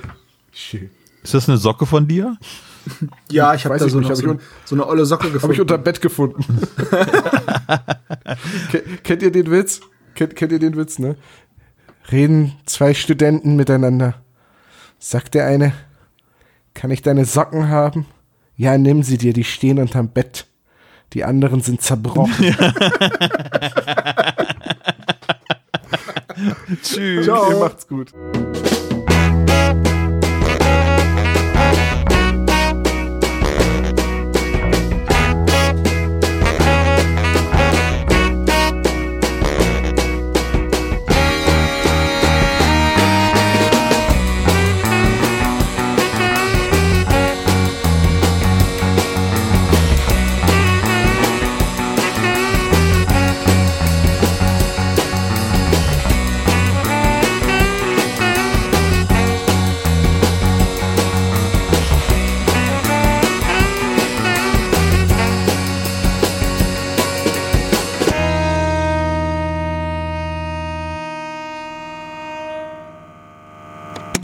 Das war der spezial gelagerte Sonderpodcast. Ihr könnt uns unterstützen und zwar auf patreon.com slash spezialgelagert oder ihr hinterlasst uns ein einmaliges Trinkgeld über paypal.me slash spezialgelagert. Dieser Podcast ist ein Hobbyprojekt und hat keine Verbindung zu Kosmos oder Europa. Wir danken Dr. Orgel, dass wir ihr Lied nicht kleinlich als unser Intro verwenden können und natürlich unserer Station Voice Heinz Kreinbaum. Ihr findet uns unter Instagram, Facebook, Twitter unter spezialgelagert oder bei YouTube als spezialgelagerter Sonderpodcast über Spotify, Deezer und iTunes. Hinterlasst uns doch gerne einen Gruß auf unseren Anrufbeantworter. Die Telefonnummer lautet 0421 175 43 43 0.